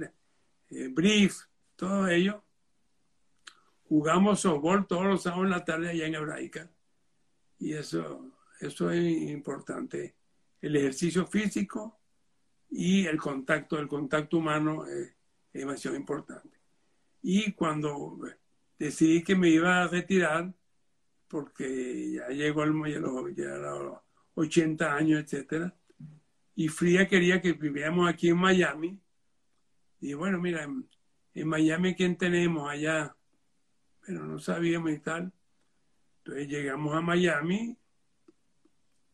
Yo dije, bueno, mi disposición es seguir estudiando como si estuviera ejerciendo la medicina. Me pongo a leer siempre temas médicos, me interesan mucho. Y tengo que estar en, en una actividad física también. Aparte de eso, tuvimos la suerte de encontrarnos aquí a la familia Agay y a la familia Vivas, que nos han recibido con muchísimo amor, interés, y estamos muy, muy agradecidos a ellos. Y aquí también he vivido la experiencia de ver a lo que yo llamaba mis niñitos, cómo han ido progresando en todos los campos. Entonces, cuando veo, por ejemplo, en, medicina, veo a, a Billy, a, Billy Vandel, veo a Samuel Gallego, veo a Trismel, que, se desempeñan también, a Segal, con tanto éxito profesional. Eh, realmente me, produce mucha emoción y mucha satisfacción. Y en el caso, pues, de, eh, digamos, de la parte social, eh, el encuentro con tanta gente amiga con familiares, los sobrinos, porque aquí está viviendo Ari, está viviendo el hermano. Qué bonito. después, entre, entre los cardiólogos, mi cardiólogo que es Jaime Gittelman, imagínate tú que eh, es ahora mi, mi, cardiólogo fundamental aquí en, Miami. Es una cosa realmente muy, muy interesante. Y desde, el punto de vista de otra cosa vale la pena recordar. Yo tenía aquí una anotación. Hay, hay, eh, hay cosas que me han pasado en la vida que son inesperadas y que yo no las busqué. Por ejemplo, se casa mi hermano con la hermana de Amador Bendayán. Amador Bendayán era el actor de la época, un actor pues muy conocido en la televisión, en la radio, en el cine. Y se establece entre Amador y yo una amistad muy, muy cercana. Todas las reuniones y fiestas en la casa de Amador, yo estaba siempre invitado allá. Y entonces yo que nunca me había propuesto eso, de repente estoy metido en el medio artístico más importante de Venezuela, Estoy en la casa de Amador estoy viendo a los actores más famosos, a los cantantes, a los bailarines, toda esa gente, y actuaban y crecían. Me, me, metí en un mundo que yo desconocía totalmente y que me sorprendió gratamente, pero que yo no lo busqué. Entonces conocí personalidades internacionales únicas. Entonces, fue una experiencia que realmente fue curiosa. Y pues su amor por la música venezolana. y por la música venezolana. Eso fue extraordinario. Pero después otra cosa también que me impresionó mucho, que es que eh, yo al teatro nunca, no, tenía mayor interés. Pero resulta que una amiga mía, Miriam Dembo, no sé si ella la trajo a Venezuela o Juana Sujo vino a Venezuela por su cuenta. Juana Sujo era una actriz argentina muy conocida y que fue la creadora en Venezuela del teatro contemporáneo. O sea, el nacimiento del teatro contemporáneo se debe a Juana Sujo.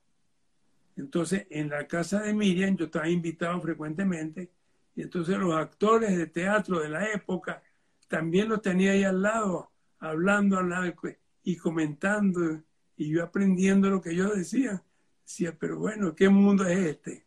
Entonces entré en el mundo del arte, del arte especialmente aparte de, actuación teatral, en el mundo del espectáculo a través de Amador con lo de la televisión y todo, sin yo buscarlo, se me presentó. Entonces son experiencias que han quedado en mi vida como aditivos a una vida plena de, de muchas de muchas experiencias gratas. Pues. Por eso decía al principio que es posible que otros de la misma edad mía hayan tenido experiencia en otros órdenes que yo no sé. Pero lo que es este, yo lo vi. Además, me vio vivir, por ejemplo, yo nací en el 32 y en el 28 voló el primer avión sobre Venezuela, que, fue el avión de Lindbergh, que vino en el año 28. Entonces imagínense que para el 32, el 33, el 34, la aviación era muy, muy pobre aquí, no, no, no había nada así significativo. Después nace la televisión, la computadora, el fax. decía, pero ¿qué es esto? ¿Qué está pasando? Entonces, y después el cambio más grande, que fue el de mi ciudad. Una ciudad que terminaba en, en Petare cuando yo nací. Una ciudad que cuando yo tenía cinco años o seis años, yo iba a San Bernardino a buscar mango porque era una hacienda. Veo que de repente en 30 años más o menos se transforma en una metrópoli con autopistas, con grandes edificios, con unas construcciones arquitectónicas espectaculares y con un cambio social, con una inmigración portuguesa, italiana, española, judía que fomentan el progreso y el cambio de lo que será Venezuela en esos años. La verdad que el haber vivido y visto eso es también una experiencia que pocos han tenido en generaciones anteriores. Eh, la gente nacía en un ámbito hasta el siglo XVIII, en un ámbito de 25 kilómetros cuadrados. Transcurría toda la vida de esas personas. Imagínense lo que me tocó a mí ver y experimentar. Ir en, aviones de viaza donde había que ir vestido con corbata, con paltó, las mujeres iban con sombrero, una cosa, ¿sabes? notable. Es eso. Una vida, no se puede, olvidar. Es un cambio extraordinario. Una vida bonita, es tan bello escucharlo y sus relatos son fantásticos. Además, lo dice con una emoción que nos transmite. Después, otra cosa que me dejó una huella muy grande fue que mi segunda esposa, eh, periodista, decidió hacer un libro con el doctor Arturo Ular Pietri de biografía de él, una biografía de Pietri, a través de eh, interrogatorios donde ella lo entrevistaba y iba anotando todos los conceptos necesarios para elaborar el libro. Ese, esas entrevistas duraron dos años. Eran en horas de la tarde, uno de los días martes, y yo iba con mi esposa a oír las entrevistas. Qué privilegio. Y entonces estar dos años en la casa de Urla, donde primero este, su capacidad mental era extraordinaria. La verdad que no he conocido una persona que me haya impresionado tanto por su cultura, por su forma de ser. Después, él, eh, yo le pregunté, ¿cuántos libros ha escrito? Entonces él me mostró en su biblioteca y dice, todo esto que están aquí.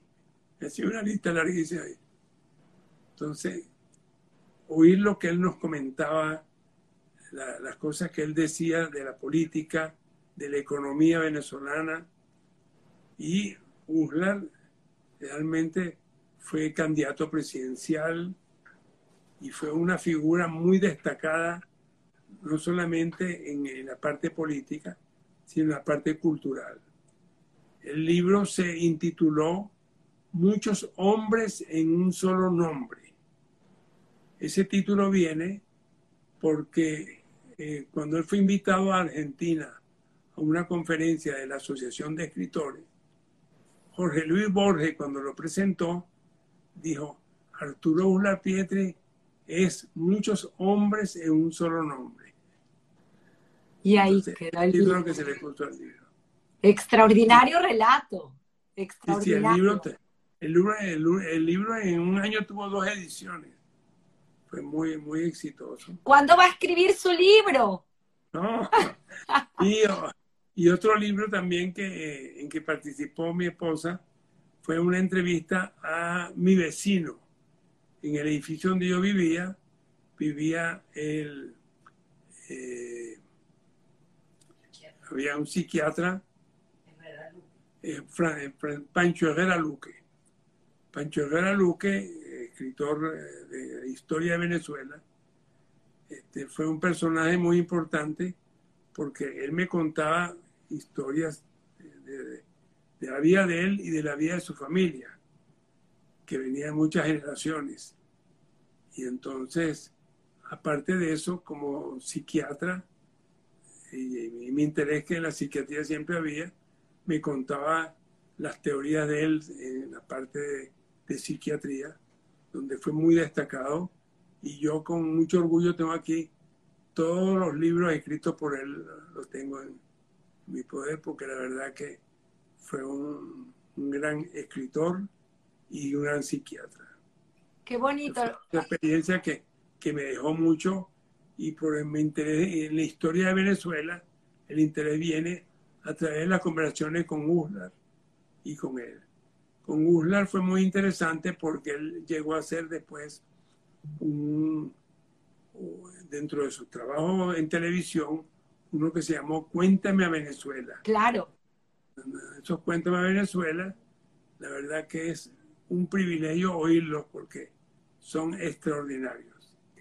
Y eh, aparte de eso, ULA hizo 1.200 horas de televisión en su, en su programa Valores Humanos.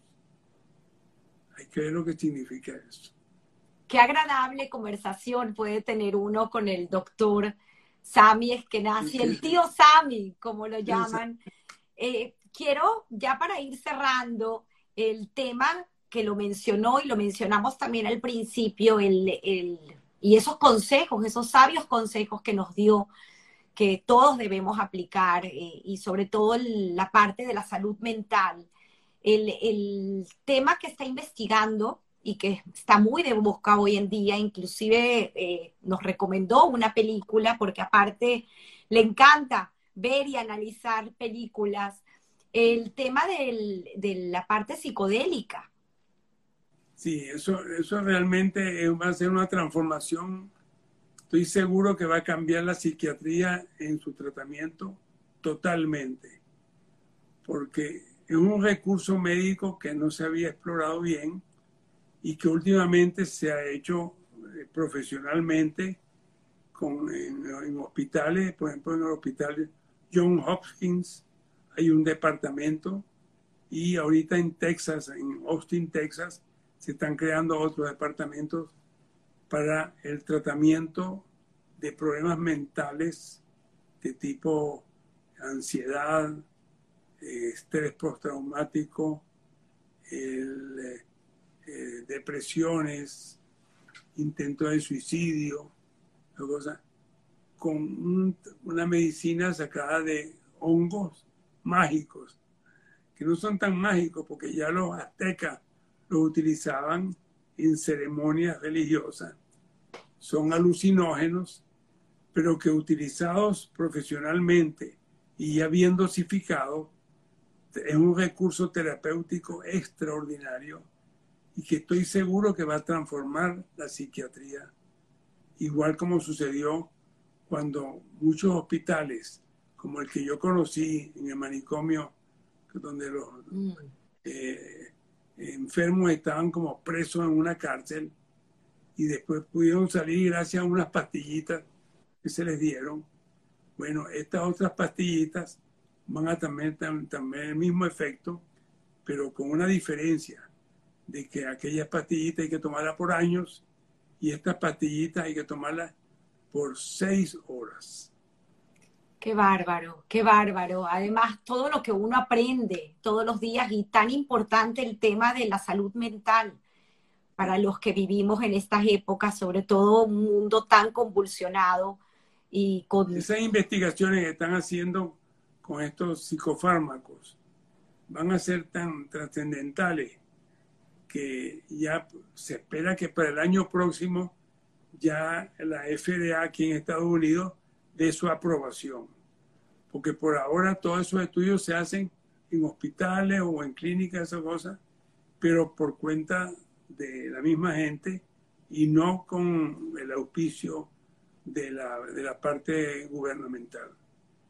Pero ya con el éxito que han tenido y con los buenos trabajos que están mostrando, están casi seguros que para el año próximo eso será aceptado plenamente. Y hay países donde se hace libremente, como es el caso de México y en Perú, donde se utilizan estos, estos psicofármacos extraídos de los hongos, pero aquí en Estados Unidos todavía no tienen la aceptación oficial, pero se está haciendo en casi todos los estados de los Estados Unidos, en casi todos ellos. ¿Película que nos pueda recomendar para ver acerca del tema? Bueno, en, el caso de Netflix hay una que se llama Cómo, eh, cómo cambiar tu mente. How to change your mind. Eso, eso una, un son cuatro capítulos donde cuentan más o menos cuál es la acción de, de, esos, de esos medicamentos. Y hay otro que habla de los hongos, que se dedica a los hongos mágicos, donde explica la importancia de los hongos en todo eso. Y el interés mío nació a través de la nuera de mi esposa. Ella es bióloga y ella me mandó el libro original en que se basa esta, esta serie que llaman How to Change Your Mind. Y la esposa de nuestro querido Ariel, Ariel Poler, compañero mío del colegio. Sé que comparten una vida extraordinaria los dos, de verdad que muy agradecida. Y quiero entender, porque después de esta larga conversación que hemos tenido el día de hoy y agradecida con este recorrido eh, de tantos momentos importantes en su vida, entender esta pregunta que me tomo prestada de mi gran amigo y conocido y presentador de podcast How I Build This, eh, Guy Ross, acerca del concepto que tiene en su trayectoria la suerte o el trabajo, o una ponderación de ambos. ¿Cómo puede ver, después de haber tenido esta conversación y haber visto esta película de su vida, que ha representado la suerte y o el trabajo? Mira, yo creo que las dos cosas, porque como yo te contaba, hay cosas que se me presentaron por suerte, el conocimiento que te hablaba de, del teatro, del cine, y, eh, y el trabajo, tener siempre la disposición de trabajar, eso sí. O sea, yo, yo tuve la, la oportunidad de trabajar en mi cosa profesional, en mi profesión, pero también tuve la oportunidad de trabajar en beneficio de otros. Cuando nosotros estábamos, por ejemplo, en la asociación israelita y empezaron a llegar los migrantes de Marruecos y los migrantes de Cuba, los recibimos calurosamente, le dimos todo el apoyo que podíamos y se integraron en la comunidad con una facilidad grandísima que lamentablemente no se ve en otras localidades. En otros países no se ve esa estructura. Y después tengo que reconocer que el médico venezolano tiene una característica que lo diferencia de los médicos de otros países, o por lo menos de otros países que yo conozco, en donde nosotros desde que empezamos a estudiar medicina ya nos involucran en la solidaridad y en el contacto humano. Y eso es una cosa que, que es muy importante en nuestra vida. Y en el caso mío y de mis colegas también, queda un agradecimiento interno hacia el país, porque yo estudié medicina porque era gratis. Yo no hubiera podido estudiar medicina si hubiera tenido que pagarla. Entonces, me dieron educación gratis. Entonces, yo tengo esa deuda y he tratado de saldarla al máximo que he podido. Que por cierto, eh, hablando de ese tema, y creo que me parece importante traerlo a colación, inclusive lo comenté después de haber estado en su casa con mi hija, el tema del, de la forma como se estudia medicina en los Estados Unidos, donde un médico recién graduado, pues no tiene esa posibilidad de pensar en hacer trabajo social cuando tiene una deuda adquirida.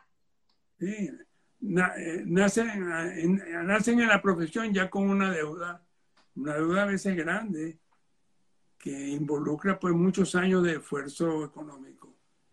Y eso en Venezuela no lo tuvimos.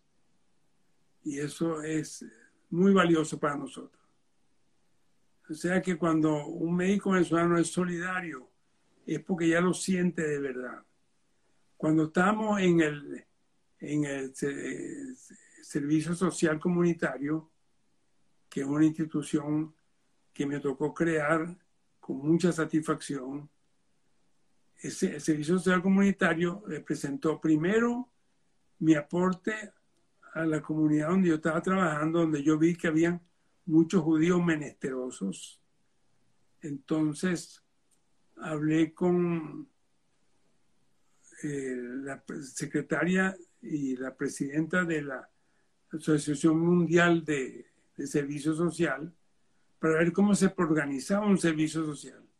Ella me dio las directrices de cómo se podía hacer y entonces se creó el servicio social.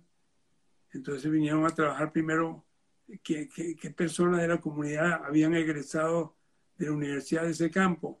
Primero vino Lilian Dembo, que trabajó muy lindo un tiempo. Ella después tuvo que irse por no sé por qué circunstancia.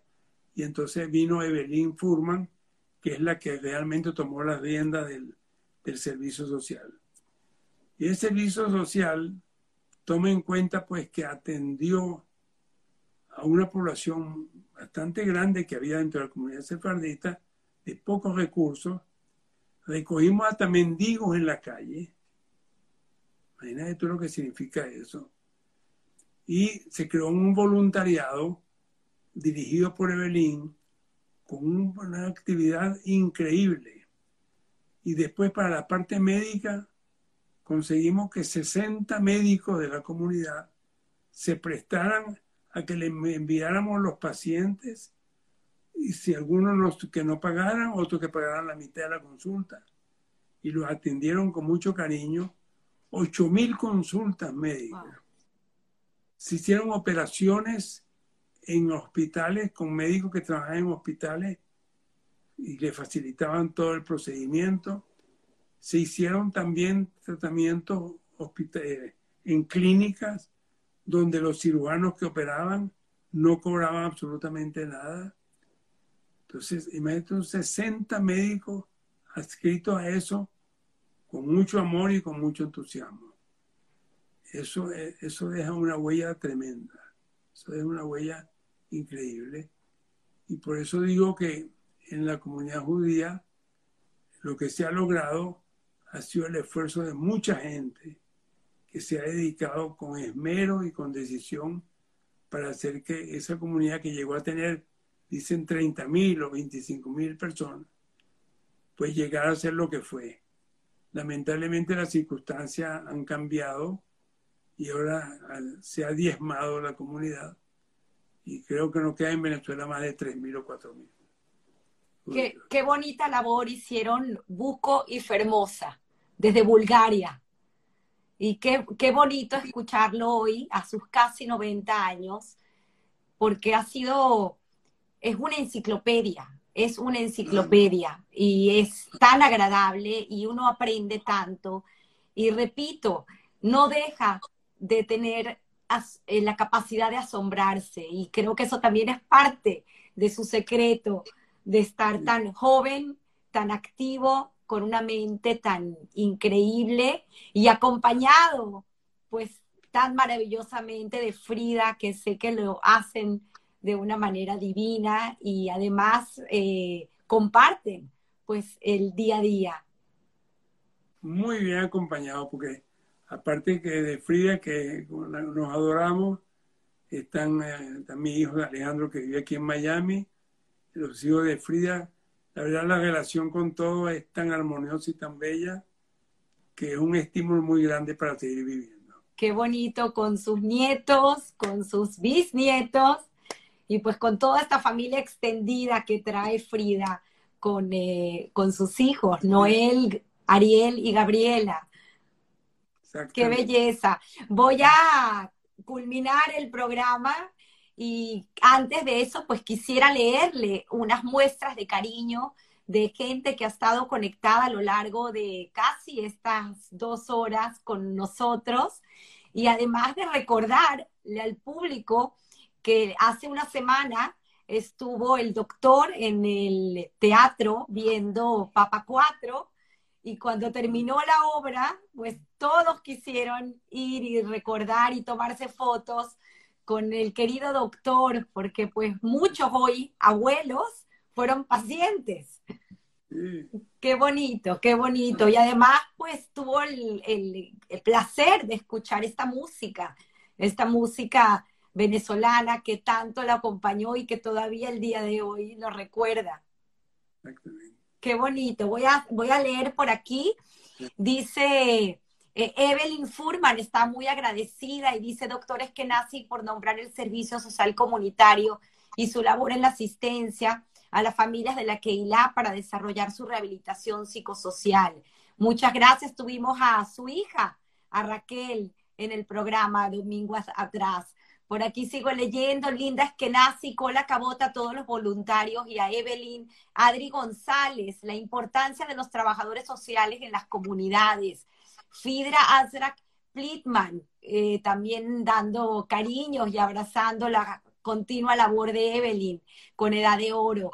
Artista 1 Comp, bravo Evelyn, también una gran persona muy querida. Sony Matut, democracia venezolano, construyó un gran país lleno de gente valiosa. Es así. Es Rosana Sayek, mi querido pediatra, qué alegría encontrármelo en la calle y recibir su saludo y su sonrisa. Besratas Shem por muchos años más. Sabra Israel, el pediatra muy querido de mis hijos. Saludos desde Israel. Nisim 29. Sami, papá de grandes amigos y nieto de mi sobrino Yossi. Un honor. Por aquí sigo leyendo. María Caste 24. Es excelente entrevista, un placer escuchar al doctor Eskenazi, a quien tuve el honor de conocer en mis años de estudio en la Universidad Simón Bolívar con su hijo mayor, mi querido León. Qué bonitos recuerdos. Lili Rotter, que hizo también que esta magia suceda el día de hoy. Gracias, mi querida Lilian. Qué gran diferencia con lo que pasa en Estados Unidos cuando se refería acerca de los médicos venezolanos. Sony Matut nuevamente fue, es y será única, con un gran corazón. Eh, Lilian Rotter, nuevamente, toda mi admiración para el doctor Eskenazi, padre de mi gran amiga Debbie. Sara Serfati Garzón, interesante entrevista con muchísima historia. Eh, Nisim 29 nuevamente. Sami, hagamos un negocio. Veámonos en Puerto Azul donde cuentes tus historias y le des una paliza en dominó a todos. Por aquí te esperan. Dice Nora Casab, mi mamá, que a sus 93 años escribe excelente entrevista. Qué bonito. MT Weisberg 18. Para 120 con esta belleza interior, una bendición de entrevista. Eliseo Melamed, tu gran amigo, espectacular entrevista. Eh, Mariala siempre estarás presente en nuestros corazones. Te queremos, tío Sami. Por aquí dice nuevamente Mariela, ser humano excepcional, dotado de un alma especial que ha entregado sus dotes que Dios le dio para beneficiar a todos los que podemos, familia, amigos, comunidad y a cualquiera que encontró. Qué bonito, qué bonitos recuerdos. Ruth Hirsch, Ruth Hirsch, son los Hirschenfeld, Plaut. En Houston te quieren y admiran al máximo, honrados con tu amistad de más de medio siglo. ¡Wow! ¡Qué belleza! Eh, dice Liz Cisneros Rodríguez. Saludos, mi querido amigo doctor Samuel Eskenazi. Rubén Compañera de trabajo en el diagnóstico. ¡Wow! ¡Qué belleza! Dice Rosita Toledano. Un honor ser amigo y compañero en el dominó. Qué grande eres, Alberto Toledano, que usa el Instagram de su esposa. Qué bonito. Por aquí sigo leyendo. Chacón Lisset, todo mi afecto para usted. Rosita Veracha, brillantemente.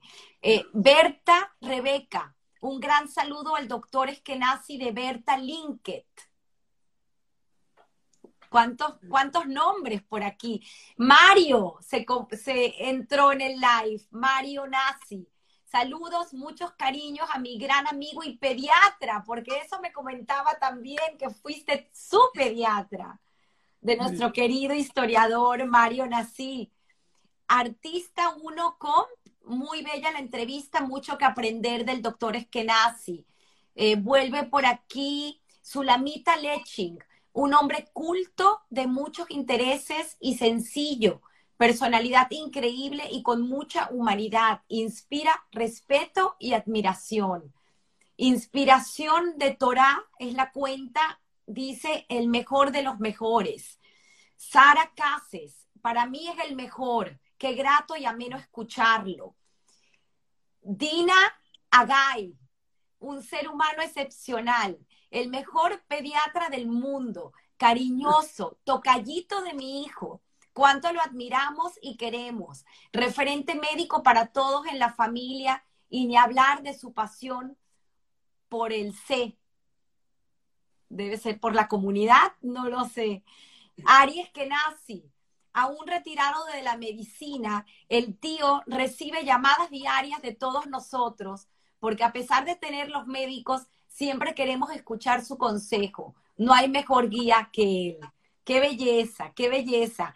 Evelyn Furman nuevamente eh, manda abrazos y saludos. Frida Asrak, Plitman, doctor, refrescó la historia comunitaria con tantos importantes personajes que pasearon hoy por aquí. Es así, repito, una enciclopedia. Susana Bejar, hay que seguir esos consejos al pie de la letra, pues viéndolo y escuchándolo, no queda duda alguna que eso es lo que hay que hacer. El mejor, el mejor pediatra del mundo y ser humano. Te quiero mucho, Sammy, dice Peggy Cop Arenas. Un privilegio escucharlo, Silvia 825. Seguiré sus consejos, admirado doctor. Mark 1954. Eh, dice por aquí, urólogo, este doctor, eh, creo que es un doctor que lo sigue desde Venezuela, que inclusive hizo promoción de la entrevista. Extra, ¿Perdón? Ariel, es Ariel, urólogo. Extraordinaria entrevista. Sami, excelente médico y mejor persona, Ariel Kaufman, pero también hubo otro doctor que hizo promoción en Venezuela de su entrevista. Ahorita me voy a recordar quién es. Yo no tengo tan buena memoria como el doctor. Dice Nisim 29, Sami es el mejor ejemplo de cultura, educación, deporte y vivencia digna de emular. Dice Moisés Benaim, yo lo bauticé el tío Sami. Aquí todos quieren intervenir. Qué belleza. Dice Frida nuevamente, qué maravilla. Eh, eh, personaje admirable e icónico de la comunidad y la medicina. Felicitaciones al doctor Eskenazi por ser tan agradable e inteligente. Qué bonito. Por aquí sigo leyendo Clara Siboni. Por ahí vi una foto con medallas y aparte la diferencia de estatura, porque el doctor sigue siendo pues una persona muy alta y dice, en el último juego me dio el mejor consejo. Si tienes que escoger entre dos piezas, con la que no escojas, estás bien. Ja, ja, ja. wow, cuántas cosas. Enrique Furman, nuestro tío es el mejor jugador. Un honor conocerlo. Lo respeto y lo admiro cuántos mensajes. Eh, eh, Eget K, jugador de dominó excepcional y un ser humano extraordinario. Melita, la esposa de nuestro querido Benjamín Schonstein, pediatra de nuestros hijos, persona fuera de serie, amado por todos, Melita y Benjamín. Felipe Schwensen, Clara Germán fue mi pediatra en Los Palos Grandes. Ahí pasó el doctor Eskenazi. Dice que claridad de mente, eh, de 71. Vuelvo por aquí, sigo leyendo. Yolanda Benzaquén, no hay un club en el mundo como Hebraica. Aquí lo certificamos. Dice Carlota Mi querido Sami, le mando un beso enorme. Adri González, qué hermoso relato, un gran trabajador. Linker Brat, Sami eh, nos escribió desde Israel. Un placer escucharte. Siempre agradecida por ser amigo, consultor y pediatra. Te queremos mucho y te deseamos largos y buenos años de vida más. Bueno, aquí innumerables mensajes. Richard Toledano, el hijo de su compañero de dominó, y aparte también juega dominó con, con tío Sami. Qué placer escuchar a tío Sami y tener el placer de jugar con él dominó. No hay quien le gane. Brillante y con una calidad humana única. Daniel Gut, saludos, tío Sami. Excelente entrevista. Que Dios te dé mucha salud y hasta los 120. Rebeca Seir, memoria prodigiosa. Eh, wow, eh, voy a seguir porque es increíble las muestras de cariño. Gar, ga. John Gardner, hablemos de su destreza extraordinaria en el dominó. Todo el mundo, pues aquí saben que nadie lo puede ganar en el dominó y aparte que da unos consejos increíbles. Gerda Mayer, Sami, fascinante oírte y verte. Para mí, querida familia, maravillosos recuerdos. Gracias por mencionar a mi abuelo y a mi padre. Qué bonito, qué bonitos eh, escritos. Mi mi, mimonco, ese es un mimón. Mimón Cohen. Qué gran entrevista, es un gusto escuchar todas sus historias y anécdotas. Larga vida, tío Simón, eh, eh, tío Sami, de Simón. Eh, sigo por aquí, Raquel Este. Tío Sami, muy afortunada de tenerte en mi familia. Qué impresionante escuchar todas tus historias.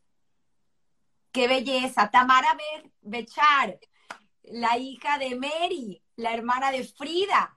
Gracias a mi preciosa tía Frida, tengo a mi maravilloso tío Sami. Los adoro a los dos. Y conversar y escuchar y aprender de ambos es un lujo enorme para mí. Qué bonito. Es que nací Débora. Lo mejor que le pudo pasar a mi papá y nuestra familia es haber conocido a Frida. Qué bonito, nuestra segunda madre. Qué bonito, qué belleza. Betty Eskenazi, la tía Frida es lo máximo. Una mujer extraordinaria y no podía ser de otra forma. Hacer una pareja preciosa que sigan juntos hasta los 120 años de salud y amor. Qué belleza. Eh, Linda Eskenazi, tía Frida, una mujer virtuosa que ha acompañado a tío Sami con mucho cariño. Ana Benzaquén, qué entrevista Gracias por tan extraordinaria elección con nuestro amado Sami y gracias a ustedes que siempre me traen estas recomendaciones. Lía Melamed, Frida es una gran mujer. Frida, te llevaste el, público, vas a tener que aparecer en cámara para que te saluden. Muy Dice Dalia, Daniela de Angelis 15, doctor, gracias a Dios por ponerlo en el camino de mi madre. Que haya sido mi pediatra fue determinante en toda mi vida. Dios lo bendiga. Wow, wow, qué belleza.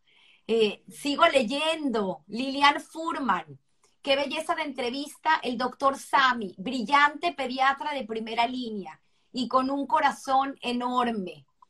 Policlínica nos dice, a ver, me encantó escuchar al doctor Eskenazi y que fue el maravilloso pediatra de mis hijos. Soy la señora Paula Cohen. Mis hijos son Patricia, Ariel, Cindy y Abby.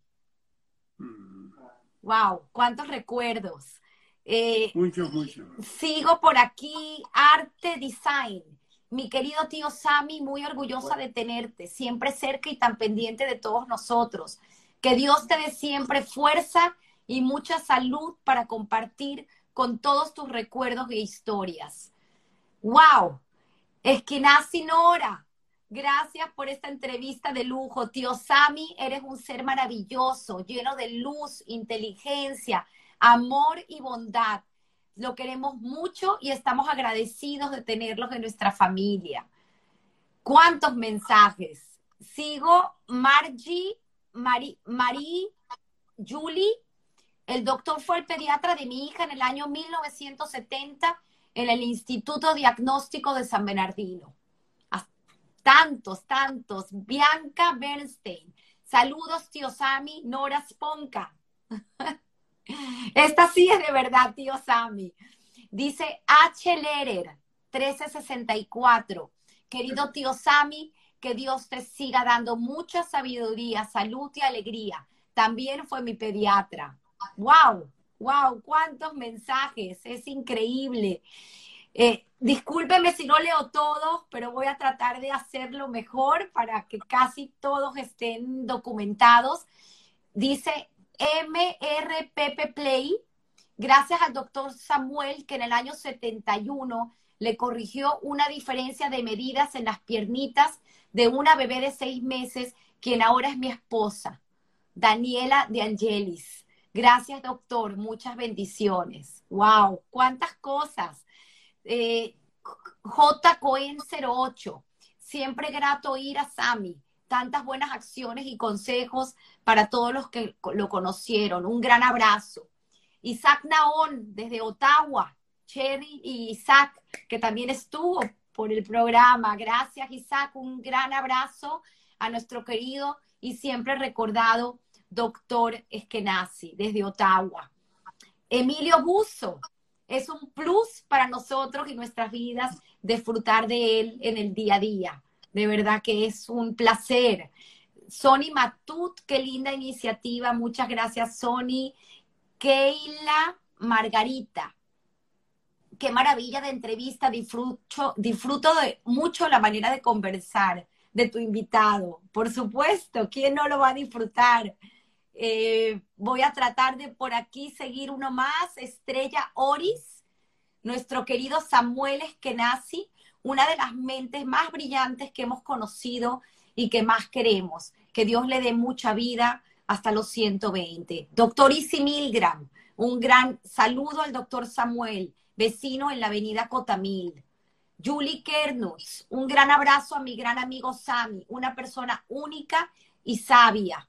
Dice Rosita Veracha, y sus recipes médicos eran con letra de médico con la caligrafía del cuaderno, pregunta. Ella, este tema de la caligrafía, creo que la caligrafía del cuaderno era mejor, Rosita. Wow, cuántos mensajes, de verdad que es increíble, increíble leerlos. Chacón, Lisette, mucho afecto, querido doctor Eskenazi. Mis hijos lo recuerdan con mucho cariño. Wow, aquí podemos seguir leyendo y, demostrando pues todos estos afectos, así como lo mencioné, que tanta gente se acercó a saludarlo y a darle besos y a tomarse fotos con el querido y recordado doctor. Eh, Enrique Feldman, nuestro querido Enrique, espectacular persona, siempre muy querido y tremendo jugador de dominó. Todo un mechec. Lluvia de bendiciones, Eliana Cohen, tío Sami, eres el mejor. Merca Calderón, cada domingo quedo fascinada con estas entrevistas. Muchísimas gracias. Mari Meir, y sigue a la vanguardia de todo, ahora con los psicodélicos. ¡Wow! Pues sí, todos quedaron. Nelson Belfort, ya el dominó se puede recetar. Extraordinaria entrevista y conocer la experiencia del tío. Sabra, Israel, un gran abrazo nuevamente de mi esposo Abraham Kernutz desde Israel. ¡Wow! ¡Qué belleza! De verdad, yo soy la que me quedo sin palabras de poder haber pues eh, leído todas estas demostraciones de cariño hacia un ser tan especial extendido a toda la familia. Sami, por favor, eh, quiero que te despidas de tu audiencia y que agradezcas pues todas estas demostraciones de cariño, no sin antes yo agradecer por eh, haber aceptado eh, después que Frida haya dado el sí para que estés en historias que contar y dejar este gran testimonio de una larga vida y una trayectoria y pues una historia universal de Venezuela. Y gracias por ese trayecto. Por favor. Bueno, mira, una oportunidad grata de comunicarme con mis niñitos y con tantos amigos y tanto cariño. La verdad que espero que algún, alguna enseñanza haya salido, especialmente en cuanto a que se puede llegar a esta edad tratando de mantener el buen humor, el interés en las cosas y tener compañeros y amigos como tengo yo. La verdad que todas las cosas se complementan una con otra. Es indispensable esa relación humana para poder eh, vivir más tiempo y disfrutar pues de una mente más saludable. Así que un abrazo para todos, muchos besos a todos los que participaron y a ti mi agradecimiento especial por, por este trabajo que te has tomado conmigo. Honrada totalmente y bueno, como siempre digo, todos los domingos todos tenemos una historia que contar. La entrevista quedará en el Instagram y además en pocos eh, minutos la subiré al canal de YouTube y podrán escucharla igualmente por Spotify y por Apple Podcast. Y repito, como siempre digo todos los domingos, todos tenemos una historia que contar. Agradecida, abrazos a todos. Muchas gracias. Bye bye. Bye bye.